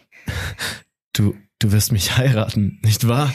Du närrischer Junge, natürlich. Wir sind doch seit drei Monaten verlobt. Bitte was? Seit, seit drei Monaten? Ja, Donnerstag werden es gerade drei Monate. Aber, aber wie, wie haben wir uns, wie, also, wie, Ja, wie haben wir nun- uns denn verlobt? Ich erzähl's dir, ich erzähl's dir. Also, seit der gute Onkel Jack uns zuerst gestanden hat, dass er einen jüngeren Bruder hätte, der sehr bös und schlecht sei, bist du natürlich das wichtigste Gesprächsthema zwischen mir und Miss Prism gewesen. Und ein Mann, über den viel geredet wird, nun, ich muss zugeben, ist natürlich immer sehr anziehend. Man fühlt, es muss doch etwas in ihm stecken. Es war wohl töricht von mir, aber ich muss gestehen, ich verliebte mich in dich ernst. Liebling! Und wann kam die Verlobung endgültig zustande? Am letzten 14. Februar. Ich wurde müde, weil du gar nichts von meinem Dasein wusstest. Und da beschloss ich, die Sache so oder so zu Ende zu bringen. Und nach einem langen Kampfe mit mir selbst nahm ich dich hier, unter diesem lieben alten Baume an. Am nächsten Tage kaufte ich in deinen Namen diesen kleinen Ring. Und dies ist das kleine Armband mit dem echten Liebesknoten, das ich dir immer zu tragen versprochen habe. Das hab ich dir geschenkt? Also, es ist recht hübsch, nicht wahr? Ja, du hast einen ausgezeichneten Geschmack, Ernst. Das stimmt. Damit habe ich immer dein böses Leben entschuldigt.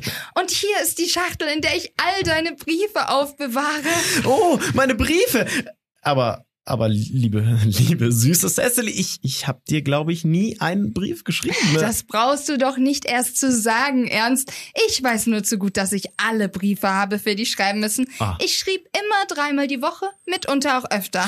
Bitte, bitte lass sie mich lesen, Cecily. Nein, oh, das kann ich nicht. Sie würden dich viel, viel zu eingebildet machen. Die drei, die du mir nach der Aufhebung unserer Verlobung geschrieben hast, sind so schön und so unorthografisch geschrieben, dass ich sie jetzt noch nicht lesen kann, ohne ein wenig zu weinen. Aber oh, ist denn unsere Verlobung aufgehoben worden? Natürlich, am 22. März. Du kannst die Eintragung sehen, wenn du willst. Hier. Heute hob ich meine Verlobung mit Ernst auf. Ich fühle, es ist besser so. Das Wetter ist fortwährend wundervoll. Aber warum hast du sie aufgehoben? Was, was habe ich denn getan? Ich hätte dir gar nichts getan, Cecily. Ich bin schon sehr gekränkt, dass du sie aufgehoben hast. Besonders wenn das Wetter so wundervoll war. Aber mein Liebster, es wäre doch schwerlich eine richtige Verlobung gewesen, wenn sie nicht wenigstens einmal aufgehoben worden wäre, nicht wahr? Aber ich hatte dir verziehen, ehe die Woche um war. Was für ein Engel du bist, Cecily. Du lieber romantischer Junge. Ich, ich hoffe, deine Locken kräuseln sich natürlich. Ja, liebes Kind, wenn man ein wenig nachhilft. Ich bin so froh. du wirst deine Verlobung nie wieder aufheben, Cecily. Ich glaube nicht, dass ich sie jetzt wieder aufheben werde, da ich dich wirklich getroffen habe und außerdem ist ja da dein Name. Ja, natürlich. Du musst mich nicht auslachen, Liebling, aber es ist immer ein kindlicher Traum von mir Ach so? gewesen, einmal jemanden Namen ernst zu lieben. In dem Namen ist einfach etwas, was unbedingtes Vertrauen einflößt. Mir tut wirklich jede arme verheiratete Frau leid, deren Mann nicht ernst heißt. Ach, aber äh, mein liebes Kind, willst du etwa sagen, du könntest mich nicht lieben, wenn ich, also wenn ich anders hieße? Aber wie denn? Also, also irgendwie, also, also El, El, El, Elgenon zum Beispiel. Ah, aber ich mag den Namen Algernon nicht. Aber mein teurer, lieber, süßer, kleiner Liebling, ich sehe wirklich nicht ein, was du gegen den Namen Elgenon haben könntest. Es ist gar kein hässlicher Name. Er ist sogar ein ziemlich aristokratischer Name. Die Hälfte der Leute, die vor den Bankrottgerichtshof kommen, heißen Elgenon. Aber im Ernst, Cecily, wenn ich, wenn ich LG heiße, könntest du mich dann nicht lieben? Ich könnte dich achten, Ernst. Ich könnte deinen Charakter bewundern. Aber ich fürchte, ich könnte dir nie meine ungeteilte Zuneigung widmen. Cecily. Euer Pfarrer hier ist doch wohl in der Handhabung aller Gebräuche und Zeremonien der Kirche erfahren? Oh ja, Dr. Chasuble ist ein sehr gelehrter Mann. Er hat kein einziges Buch geschrieben. Da kannst du dir denken, wie viel er wissen muss. Also ich muss ihn sofort wegen einer wichtigen Taufe, ich wollte sagen, wegen einer wichtigen Angelegenheit sprechen. Oh, Ja, also ich bleib höchstens eine halbe Stunde weg. Wenn man bedenkt, dass wir erst seit dem 14. Februar verlobt sind und dass ich dich erst heute zum ersten Mal gesehen habe, da sollte ich meinen, ist es hart, dass du mich schon eine ganze halbe Stunde alleine lässt. Kannst du es nicht in 20 Minuten machen? Ich bin im Nu zurück! Was für ein stürmischer Junge er ist. Sein Haar gefällt mir so gut. Ich muss seinen Antrag direkt in mein Tagebuch schreiben. Eine Miss Fairfax ist eben vorgefahren, um Mr. Worthing zu sprechen. In sehr wichtiger Angelegenheit, sagt Miss Fairfax. Ist Mr. Worthing nicht in seiner Bibliothek? Mr. Worthing ist vor einiger Zeit in der Richtung zum Rektorat vorgegangen. Bitten Sie die Dame, hierher zu kommen. Mr. Worthing wird sicher bald zurück sein und Sie können den Tee bringen. Okay, ja, gnädiges Fräulein. Miss Fairfax, vermutlich eine von den ältlichen Damen, die mit Onkel Jack bei seinen philanthropischen Bestrebungen in London zu tun haben. Ich mag Frauen nicht, die sich für philanthropische Bestrebungen interessieren. Es ist so naseweiß. Trommelwirbel, Miss Fairfax. Bitte erlauben Sie, dass ich mich selbst vorstelle. Ich heiße Cecily Cardew. Ach Cecily Cardew. Was für ein reizender Name. Danke. Irgendetwas sagt mir, dass wir gute Freundinnen sein werden.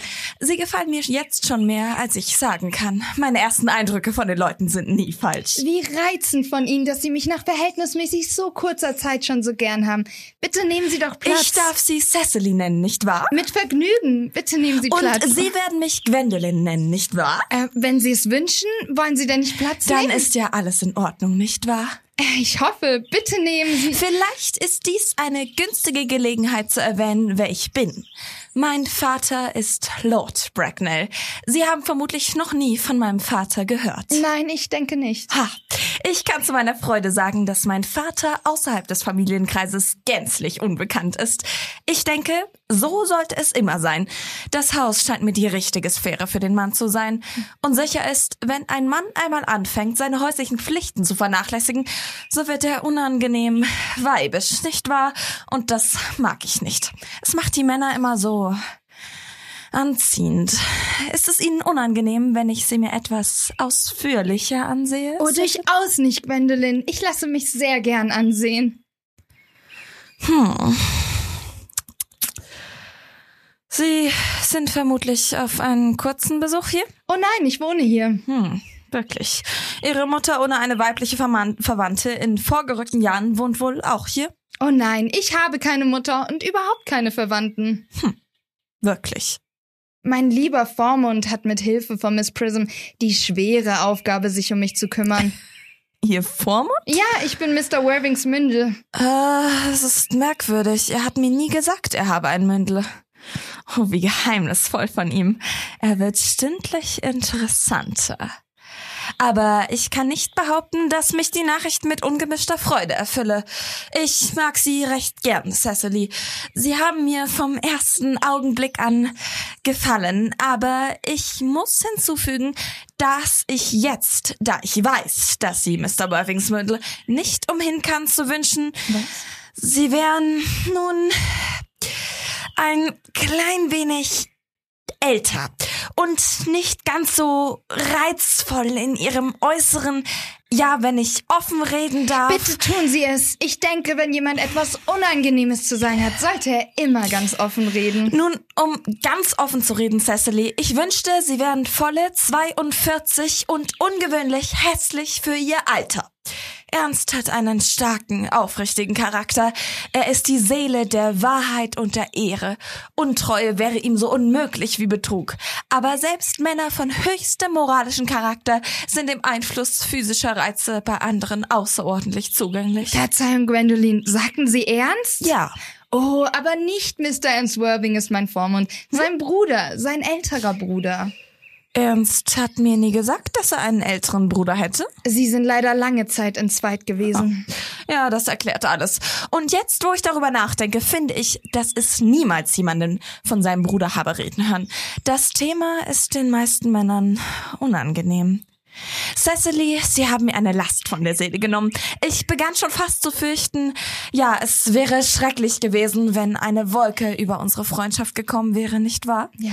Natürlich sind Sie ganz, ganz sicher, dass nicht Mr. Ernst Worthing Ihr Vormund ist? Ganz sicher. Hm. Freilich werde ich Ihnen gehören. Verzeihung? Ach, liebste Gwendolyn, wozu sollte ich es Ihnen verheimlichen? Unser kleines Lokalblatt wird es ja doch nächste Woche berichten. Mr. Ernst Worthing und ich sind verlobt.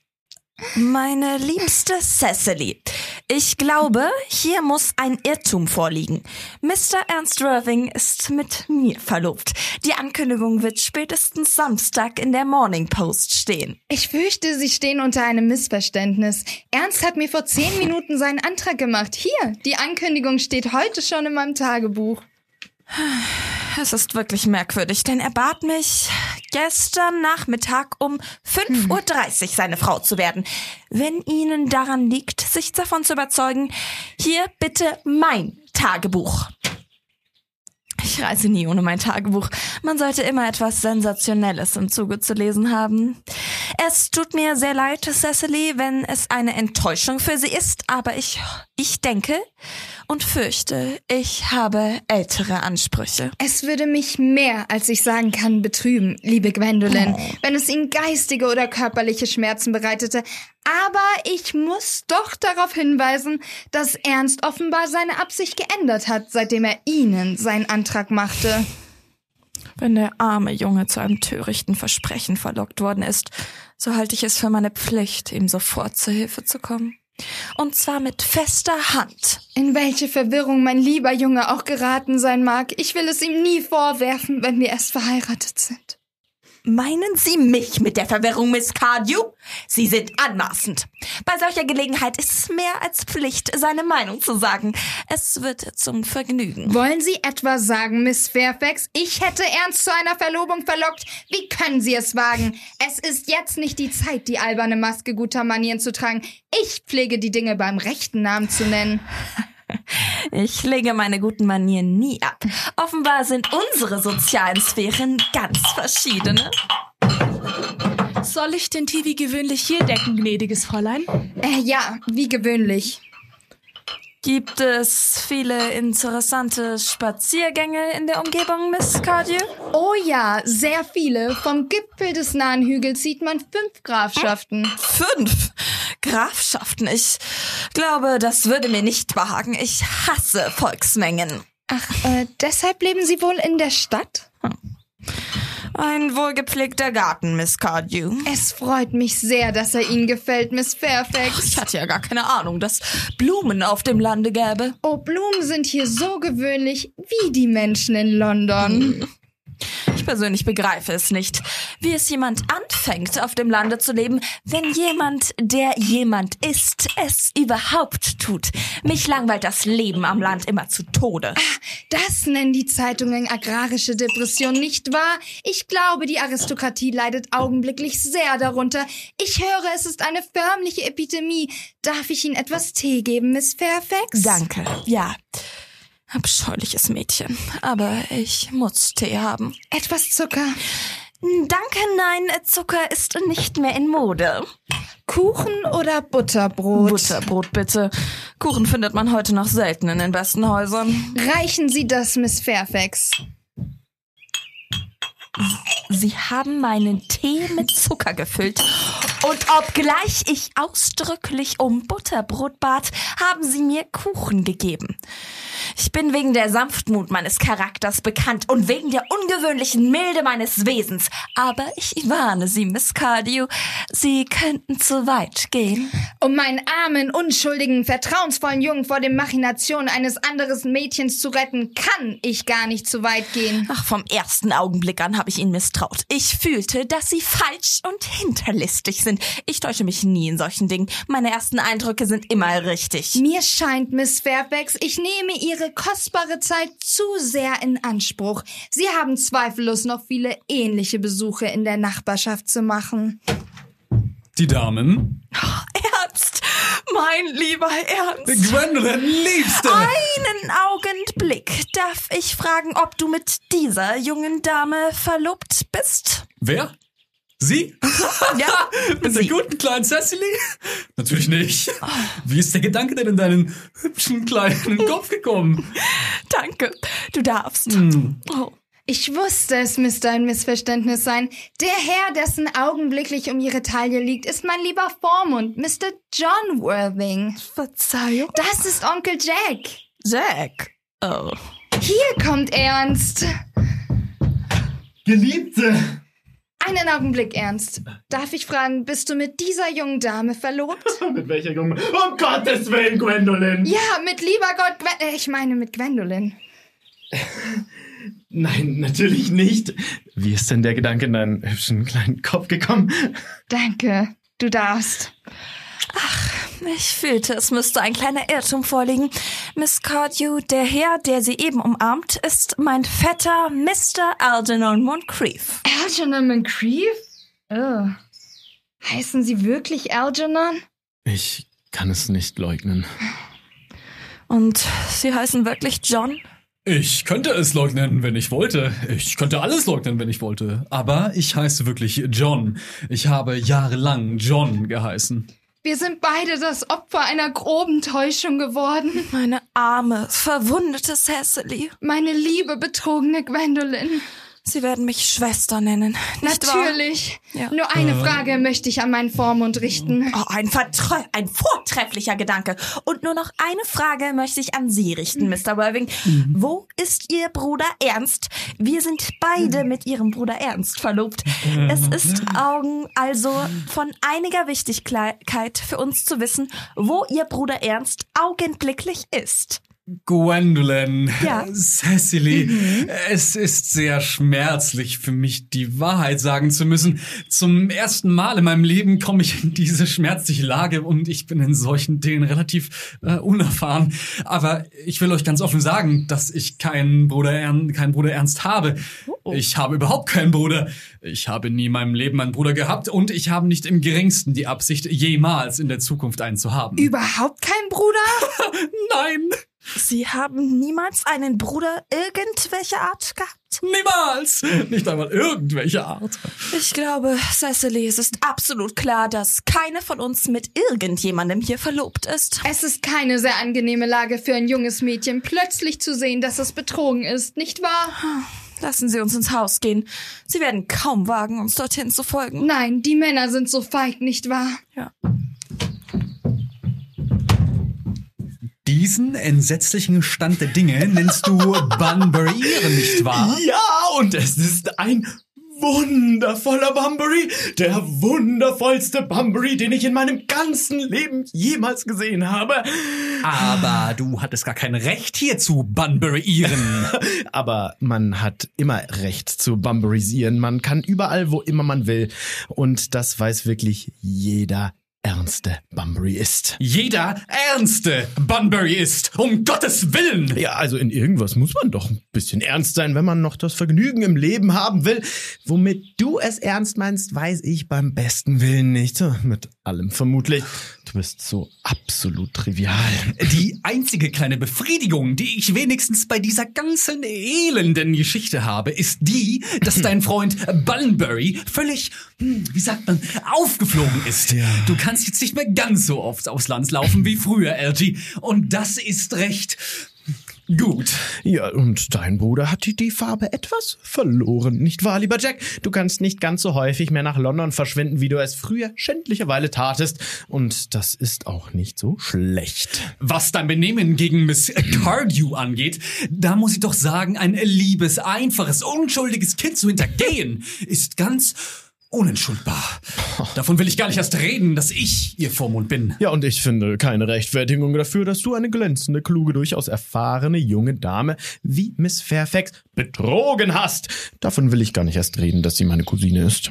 Ich wollte mich mit ihr verloben, weiter nicht. Ja, und ich, liebe wollte sie. mich nur mit Cecily verloben. Ich bete sie an. Ah, das glaube ich auch. Es ist sicher keine Aussicht für dich vorhanden, Miss Cardew zu heiraten. Boah, und ich halte es für nicht wahrscheinlich, dass du und Miss Fairfax ein Paar werdet. Nun, mein lieber Junge, das geht dich gar nichts an. Also, ginge es mich an, so würde ich darüber reden. Oh, oh, das sind ja Muffins. Mm, mm, mm, mm. Oh, also ich finde es sehr, sehr vulgär, von seinen Angelegenheiten so zu reden. Wie du da sitzen kannst und ruhig Muffins essen, während wir in dieser furchtbaren Aufregung sind, begreife ich wirklich nicht. Du scheinst absolut herzlos zu sein. Also ich, ich kann Muffins nicht aufgeregt essen. Die Butter würde mir einfach über die Manschetten laufen. Man sollte Muffins immer ruhig essen. Das ist die einzige Möglichkeit, sie zu essen. Und ich sage, es ist absolut herzlos, dass du unter diesen Umständen überhaupt Muffins isst. Ja, wenn ich aufgeregt bin, ist Essen das Einzige, was mich tröstet. Wenn ich sehr aufgeregt bin, verweigere ich sogar alles außer Essen und Trinken. Das kann dir, ah, äh, kann dir wirklich jeder sagen, der mich genau kennt. Mm. Augenblicklich esse ich Muffins, weil ich unglücklich bin. Außerdem, außerdem esse ich Muffins wirklich besonders gern. Aber das ist kein Grund, warum du so gierig alle essen solltest. Gib sie her, ich will auch mal. Nee, nee, nee, jetzt, äh, Und also doch, ich hör wollte, nein, ich wollte. Ich wollte, du nimmst stattdessen den Teekuchen, weil den, also den Teekuchen, den esse ich wirklich überhaupt nicht gerne. Um Gottes Willen. Ich denke doch, man würde in seinem eigenen Garten seine eigenen Muffins essen dürfen. Ja, aber du hast doch gerade gesagt, es sei absolut herzlos, Muffins zu essen. Äh, ich kann sie essen, wann ich will. Ich sagte, es sei absolut herzlos von dir unter diesen Umständen. Das ist etwas ganz anderes. Ja, ja, das mag was sein, aber, aber die Muffins, also die bleiben die gleich. Jetzt, äh, komm, gib, gib sie mir wieder. Komm, jetzt, gib mir, gib mir. Also ich wollte, du Ja, dingst. du, du kannst Ah, gut von mir verlangen. Es geht mir auf den Na, mein Gott. Also, du kannst gut von mir verlangen, dass ich gehe, ohne gespeist zu haben. Das ist absolut albern. Ich gehe nie ohne mein Dinner. Das tut niemand. Außer diesen komischen Vegetariern und solchen Leuten. Von denen habe ich auch schon gehört. Furchtbar. Außerdem habe ich gerade mit Dr. Chasuble verabredet, dass ich um Viertel vor sechs auf den Namen Ernst getauft werden soll. Mein lieber Junge, je eher du den Unsinn aufgibst, umso besser.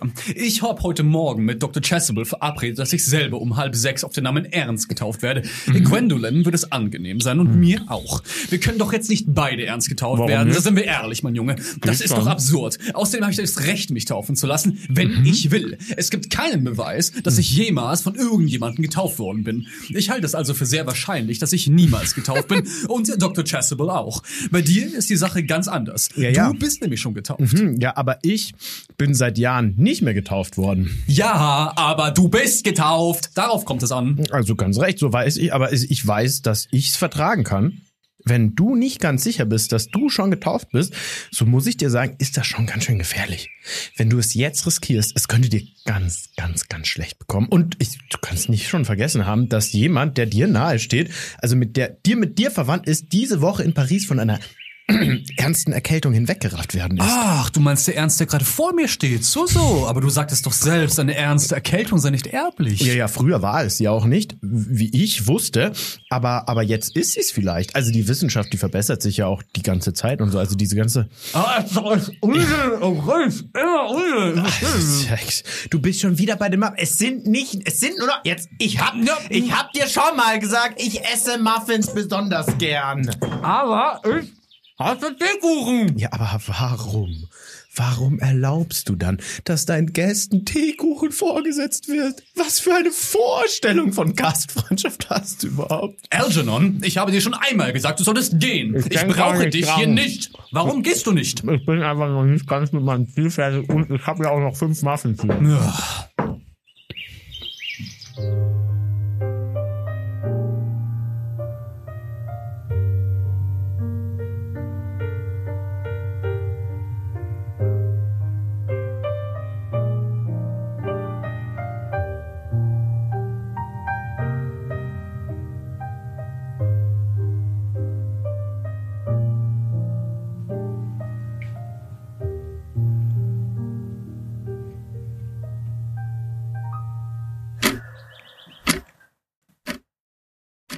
Sie sind uns nicht ins Haus gefolgt, wie es jeder andere getan hätte. Das scheint mir darauf hinzudeuten, dass Sie noch wenigstens etwas Schamgefühl haben. Sie haben Muffins gegessen. Das sieht aus wie echte Oh Reue. Ja, es scheint, Sie achten gar nicht auf uns. Hm, Miss Cecily, könnten Sie nicht einmal husten? Ja, aber ich habe doch gar keinen Husten. Oh, Sie sehen uns an. Welche Frechheit. Sie kommen näher.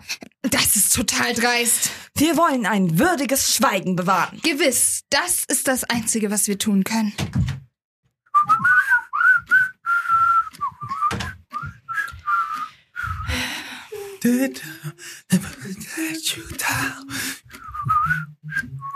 Das würdige Schweigen scheint eine unerwünschte Wirkung zu haben. Eine sehr unangenehme. Aber wir wollen nicht zuerst reden. Sicher nicht.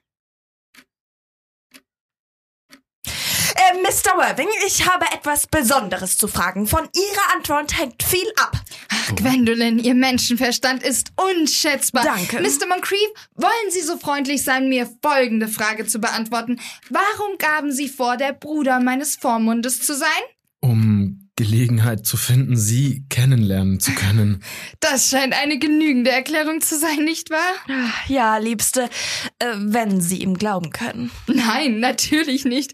Aber das ändert nichts an der wundervollen Schönheit der Antwort. Ach, ja, das ist wahr. Bei Dingen von großer Wichtigkeit kommt es auf den Stil, nicht auf die Aufrichtigkeit an. Ja. Mr. Worthing, welche Erklärung können Sie dafür geben, dass Sie vorgaben, Sie hätten einen Bruder, äh, etwa um Gelegenheit zu haben, mich so oft als möglich in der Stadt zu besuchen? Können Sie daran zweifeln, Miss Fairfax? Ja, ich habe die stärksten Zweifel. Aber ich Oh. will sie ersticken. Dies ist nicht der Augenblick für deutschen Skeptizismus. Ach. Ihre Erklärungen scheinen genügend zu sein. Besonders die von Mr. Worthing. Sie scheint den Stempel der Wahrheit zu tragen. Ich bin mehr als zufrieden mit dem, was Mr. Moncrief sagte. Schon seine Stimme erfüllt mich mit Glauben. Also, meinen Sie, wir sollen Ihnen verzeihen? Ja, das heißt nein. Wahrhaftig! Das hatte ich ganz vergessen. Es stehen Prinzipien auf dem Spiel, die man nicht preisgeben darf. Wer von uns soll es Ihnen sagen, Cecily? Es wird keine angenehme Aufgabe. Könnten wir nicht beide zugleich reden? Ach, Cecily, das ist eine ausgezeichnete Idee. Ich spreche fast immer zugleich, wenn andere Leute reden. Wollen Sie sich im Takt nach mir richten? Gewiss sehr gerne. Okay. Drei, zwei, eins. Ihre Vornamen sind noch ein unüberwindliches Hindernis. Das ist alles. Unsere Vornamen? Weiter nicht. Aber wir lassen uns doch heute Nachmittag kaufen. Oh, um meinetwillen wollen Sie dieses Furchtbare tun? Ja, Mir zu gefallen, wollen Sie dieser entsetzlichen Gefahr die Stirn bieten? ja. Wie albern von der Gleichberechtigung der Geschlechter zu reden. Wenn es sich um Selbstaufopferung handelt, sind uns die Männer weit voraus. Ja, so ist es heute, Junge.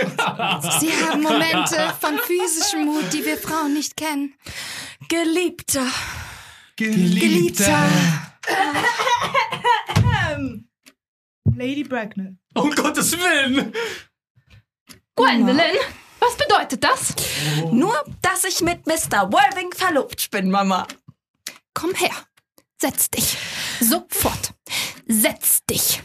Zögern ist ein Zeichen von geistigem Verfall bei der Jugend, von körperlicher Schwäche beim Alter. Mr. Worthing. Von der plötzlichen Flucht meiner Tochter durch ihr braves Mädchen benachrichtigt, deren Vertrauen ich um ein geringes zerkaufte, bin ich sofort in einem Güterzug hierher gefolgt. Sie begreifen natürlich, dass von diesem Augenblick an jede Verbindung zwischen Ihnen und meiner Tochter aufhören muss. In diesem Punkt, wie in allen Punkten, bleibe ich fest. Ja, das kann ich mir so gut vorstellen, Lady Bracknell. Aber ich bin mit Gwendolyn verlobt. Sie sind nichts derart, mein Herr. Und nun zu Algernon. Algernon, Ja, Tante August? darf ich fragen, ob dein armer, invalider Freund Mr. Bunbury hier wohnt? äh, oh nein, nein, nein, nein. Der Bun Bunbury wo- wohnt hier nicht. Äh, Bunbury ist gegenwärtig ganz woanders. Also Bunbury ist, also, der ist nämlich tot. Tot. Wann starb Mr. Bunbury? Sein Tod muss ja sehr plötzlich gewesen sein. Oh ja, ich habe Bunbury heute Nachmittag getötet. Also, ich meine, der arme Bunbury, also er ist heute Nachmittag äh, gestorben. Woran ist er gestorben? Bunbury, also er ist einfach aufgeflogen. Aufgeflogen? War er das Opfer eines revolutionären Attentats? Nein, also- ich wusste nicht, dass Mr. Bunbury sich mit sozialer Gesetzgebung befasst. Wenn er es tat, so ist er gerade recht bestraft für seine Morbidität. Äh, Meine, meine liebe Tante Auguste, ich meine, man ist dahinter gekommen. Die Ärzte bekamen heraus, dass er nicht leben konnte. Also das meine ich. Und so starb Bunbury dann. Er scheint ja großes Vertrauen zur Meinung seiner Ärzte gehabt zu haben. Es freut mich aber, dass er sich schließlich zu einem definitiven Handeln aufgerafft hat und noch dazu unter ernstlichem Rat. Und jetzt, da wir endlich diesen Mr. Bunbury los sind, darf ich fragen, Mr. Worthing, Ja. wer jene junge Dame ist, deren Hand mein Neffe Algernon eben in jener ganz unnötigen Weise gefasst hält? Die Dame ist Miss Cecily Cardew, mein Mündel. Ich bin mit Cecily verlobt, Tante Auguste. Verzeihung? Mr. Moncrief und ich sind verlobt, Lady Bracknell. Ich weiß nicht, ob in diesem besonderen Teil von Hertfordshire irgendetwas besonders Aufregendes in der Luft liegt, aber die Zahl der Verlobungen scheint mir beträchtlich über den Durchschnitt zu sein, den die Statistiken festgestellt haben. Ich denke, einige vorläufige Erkundigungen meinerseits wären wohl am Platze. Mr. Worthing, ist Miss Cardew irgendwie mit einem der größeren Bahnhöfe in London verwandt? Ich wünsche nur Auskunft. Bis gestern hatte ich keine Ahnung davon, dass es ganze Familien gäbe, deren Ursprung ein Bahnhof sei. Miss Cardew ist die Enkelin des verstorbenen Mr. Thomas Cardew, 149 Belgrave Square, Southwest Jervis Park, Dorking, Surrey und The Spore in Fifthshire NB. Das klingt nicht unbefriedigend. Drei Adressen flößen immer Vertrauen ein, selbst bei Geschäftsleuten.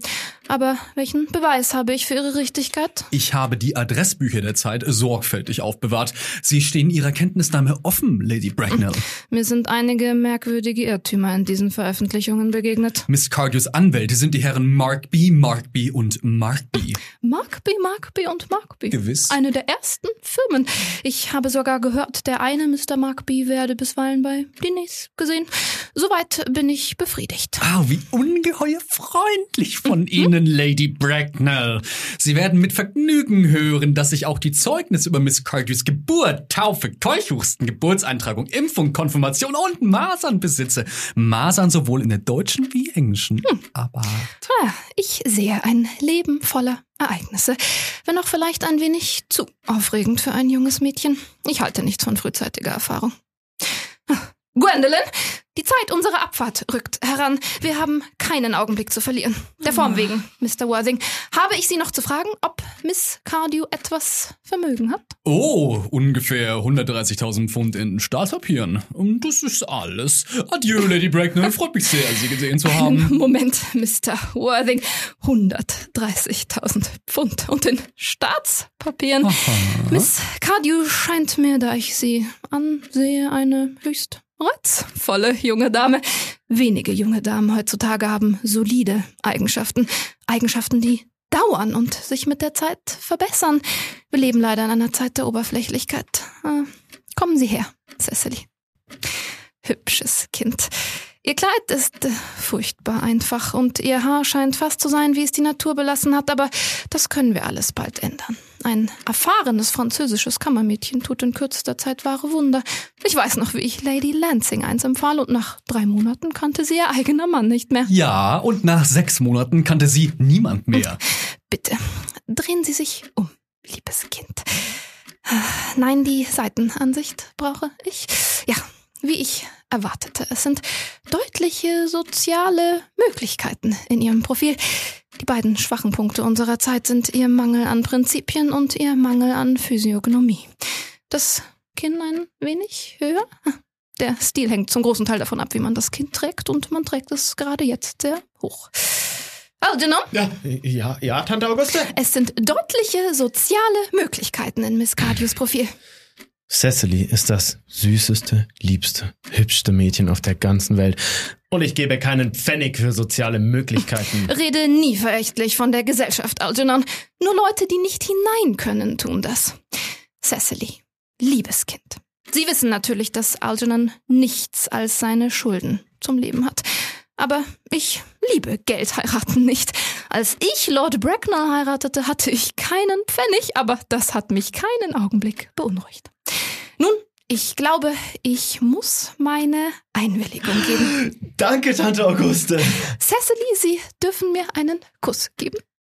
Ich danke Ihnen, Lady Bracknell. Sie dürfen mich auch in Zukunft Tante Auguste nennen. Ich danke Ihnen, Tante Auguste. Ich denke, die Hochzeit fände am besten bald statt. Da, da, danke, Tante Auguste.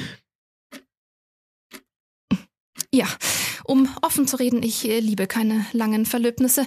Sie geben zu viel Gelegenheit, einander vor der Hochzeit kennenzulernen und ich glaube, das ist niemals rätlich. Verzeihung, Lady Bracknell, wenn ich Sie unterbreche. Aber von diesem Verlöbnis kann gar keine Rede sein. Ich bin Miss Cardews Vormund und sie kann ohne meine Einwilligung nicht heiraten, ehe sie mündig wird. Diese Einwilligung verweigere ich Onkel aber. Jack! Aus welchen Gründen, wenn ich fragen darf? Algernon ist ein außergewöhnlich, ich darf wohl sagen, auffällig annehmbarer junger Mann. Er hat nichts, aber er sieht nach allem aus. Was könnten Sie mehr wünschen? Nun gut, es ist mir sehr peinlich, dass ich ganz offen mit Ihnen über Ihren Neffen reden muss, Lady Bracknell. Aber ich billige seinen moralischen Charakter durchaus nicht. Ich habe Ihnen Verdacht, dass er ah, unwahr ist. Onkel! Unwahr nennst du mich, du Ja. Unwahr! Mein Neffe Algernon! Unmöglich. Er hat in Oxford unmöglich. studiert. Oh, das ist- Er kann überall studiert haben, aber ich fürchte, es ist kein Zweifel möglich. Heute Nachmittag, als ich mich zeitweilig wegen einer wichtigen Angelegenheit in London befand, hat er sich unter den falschen Angaben, er sei mein Bruder, Zutritt in mein Haus verschafft. Unter einem falschen Namen hat er, wie mir eben mein Diener mitteilte, eine ganze Flasche von meinem Perrier Jouet Brut 1989er getrunken. Einem Wein, den ich besonders für mich aufsparte. Der war auch sehr lecker. Ja, hm, das kann ich mir vorstellen, du alter Säufer. Indem er in seinem schwächlichen Betrug fortfuhr, ist es ihm im Laufe des Nachmittags gelungen, mir die Liebe meines einzigen Mündels zu entfremden. Dann blieb er zum Tee und verschlang alle Muffins. Ah, bis auf den einen, aber nun gut, sprechen wir nicht davon. Und was sein Benehmen noch herzloser macht, ist, dass er von Anfang an wusste, dass ich keinen Bruder habe, nie einen hatte und keinen zu haben gedenke. Nicht einmal in, in irgendwelcher Art. Ich selber habe ihm das gestern Nachmittag ausdrücklich gesagt. Mr. Worthing, nach reiflicher Überlegung habe ich beschlossen, über das Benehmen meines Neffen gegen Sie hinwegzusehen. Das ist sehr großmütig von Ihnen, Lady Bracknell, aber meine Entscheidung ist unabänderlich. Ich lehne es ab, meine Einwilligung zu geben. Na, Cecily, wie alt sind Sie, Liebe? Eigentlich bin ich erst 18, aber ich sage immer 20, wenn ich in Gesellschaft gehe. Ja, Sie tun ganz recht, ein wenig zu ändern.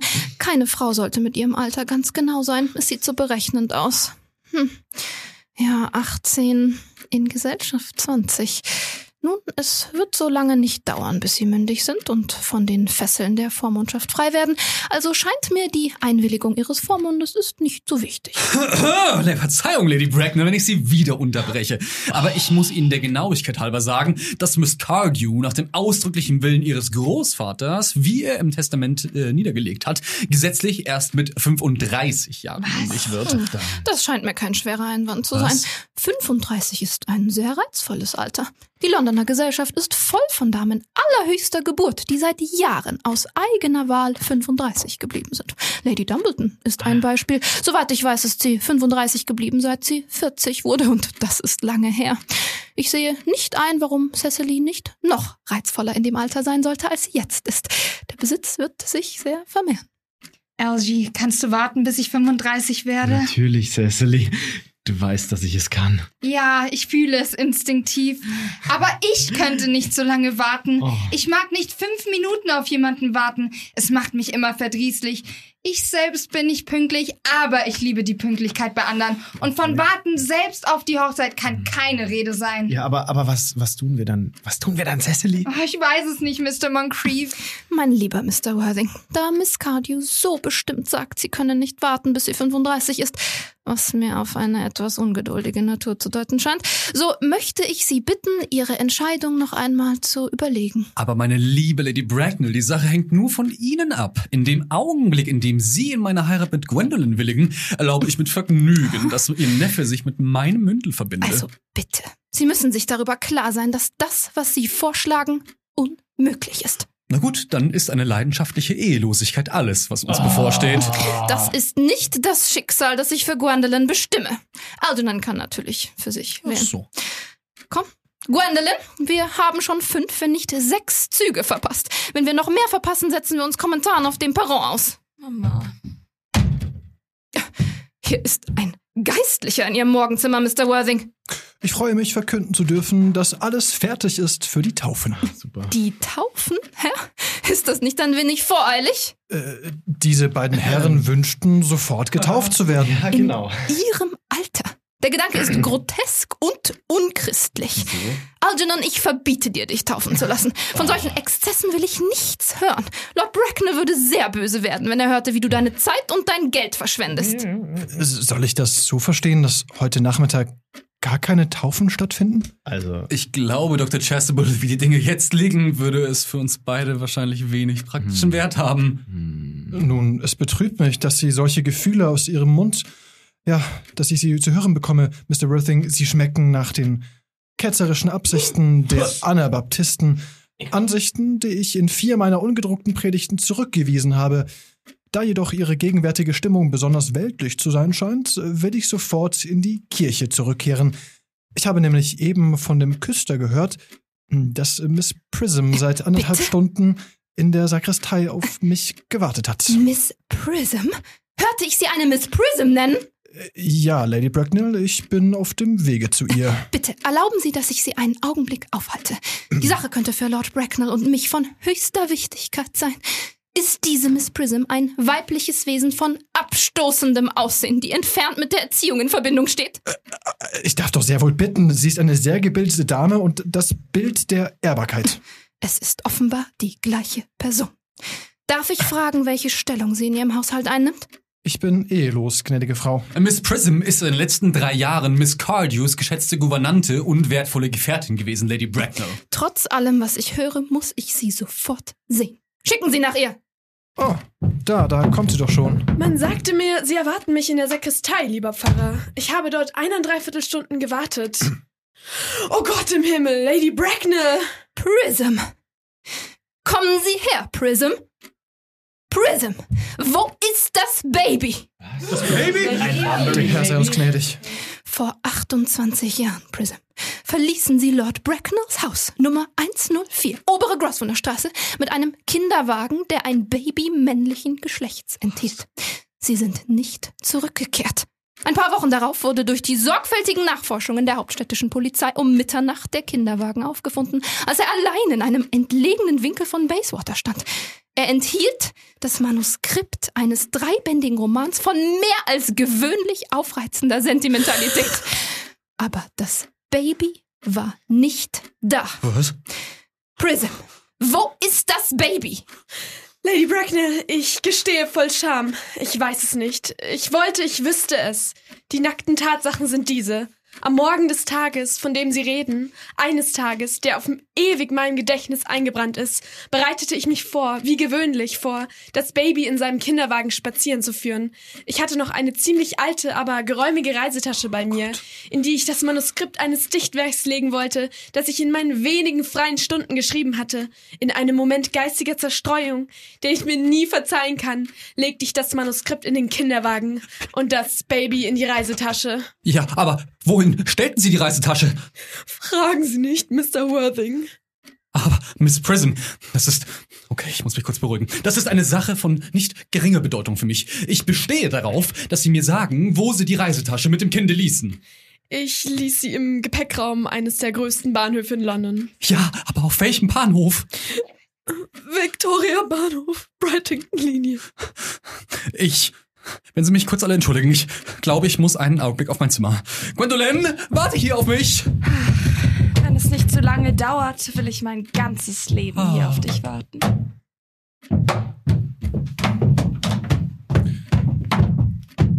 Nun, was meinen Sie, bedeutet das alles, Lady Bracknell? Ich wage nicht einmal zu mutmaßen, Dr. Chasuble. Ich brauche Ihnen nicht zu sagen, dass in hochgestellten Familien eigentlich keine seltsamen Zufälle vorkommen. Man sieht sie kaum als passend an. Onkel Jack scheint merkwürdig aufgeregt zu sein. Nun, Ihr Vormund hat eine sehr cholerische Natur. Dieser Lärm ist äußerst unangenehm. Es hört sich an, als hätte er einen Wortwechsel. Das ist immer vulgär und oft überzeugend. Oh, es hat aufgehört. Ich wollte, es käme zu einem Schluss.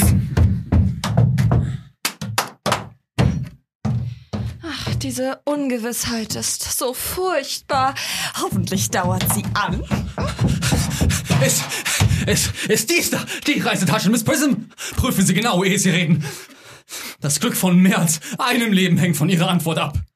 Es scheint meine zu sein, ja. Da ist die Verletzung, die sie bei dem Sturz eines Straßenomnibusses in jüngeren und glücklicheren Tagen erhielt. Das ist sie. Hier ist der Fleck auf dem Futter, der durch die Explosion eines Tempere Temperenzgetränkes in Leamington entstand.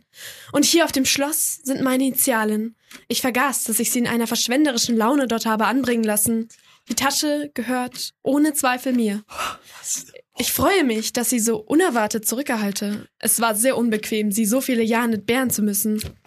Miss Prism, Sie halten mehr zurück als diese Reisetasche. Das Baby, das Sie hineinlegten, war ich. Sie? Ja, Mutter. Mr. Worthing, ich bin unvermählt. Unvermählt? Ich leugne nicht, das ist ein harter Schlag, aber schließlich, wer hat das Recht, gegen eine, die gelitten hat, den Stein zu werfen? Kann nicht Reue einen Akt der Torheit tilgen? Warum sollte es ein Gesetz für Männer geben und ein anderes für Frauen?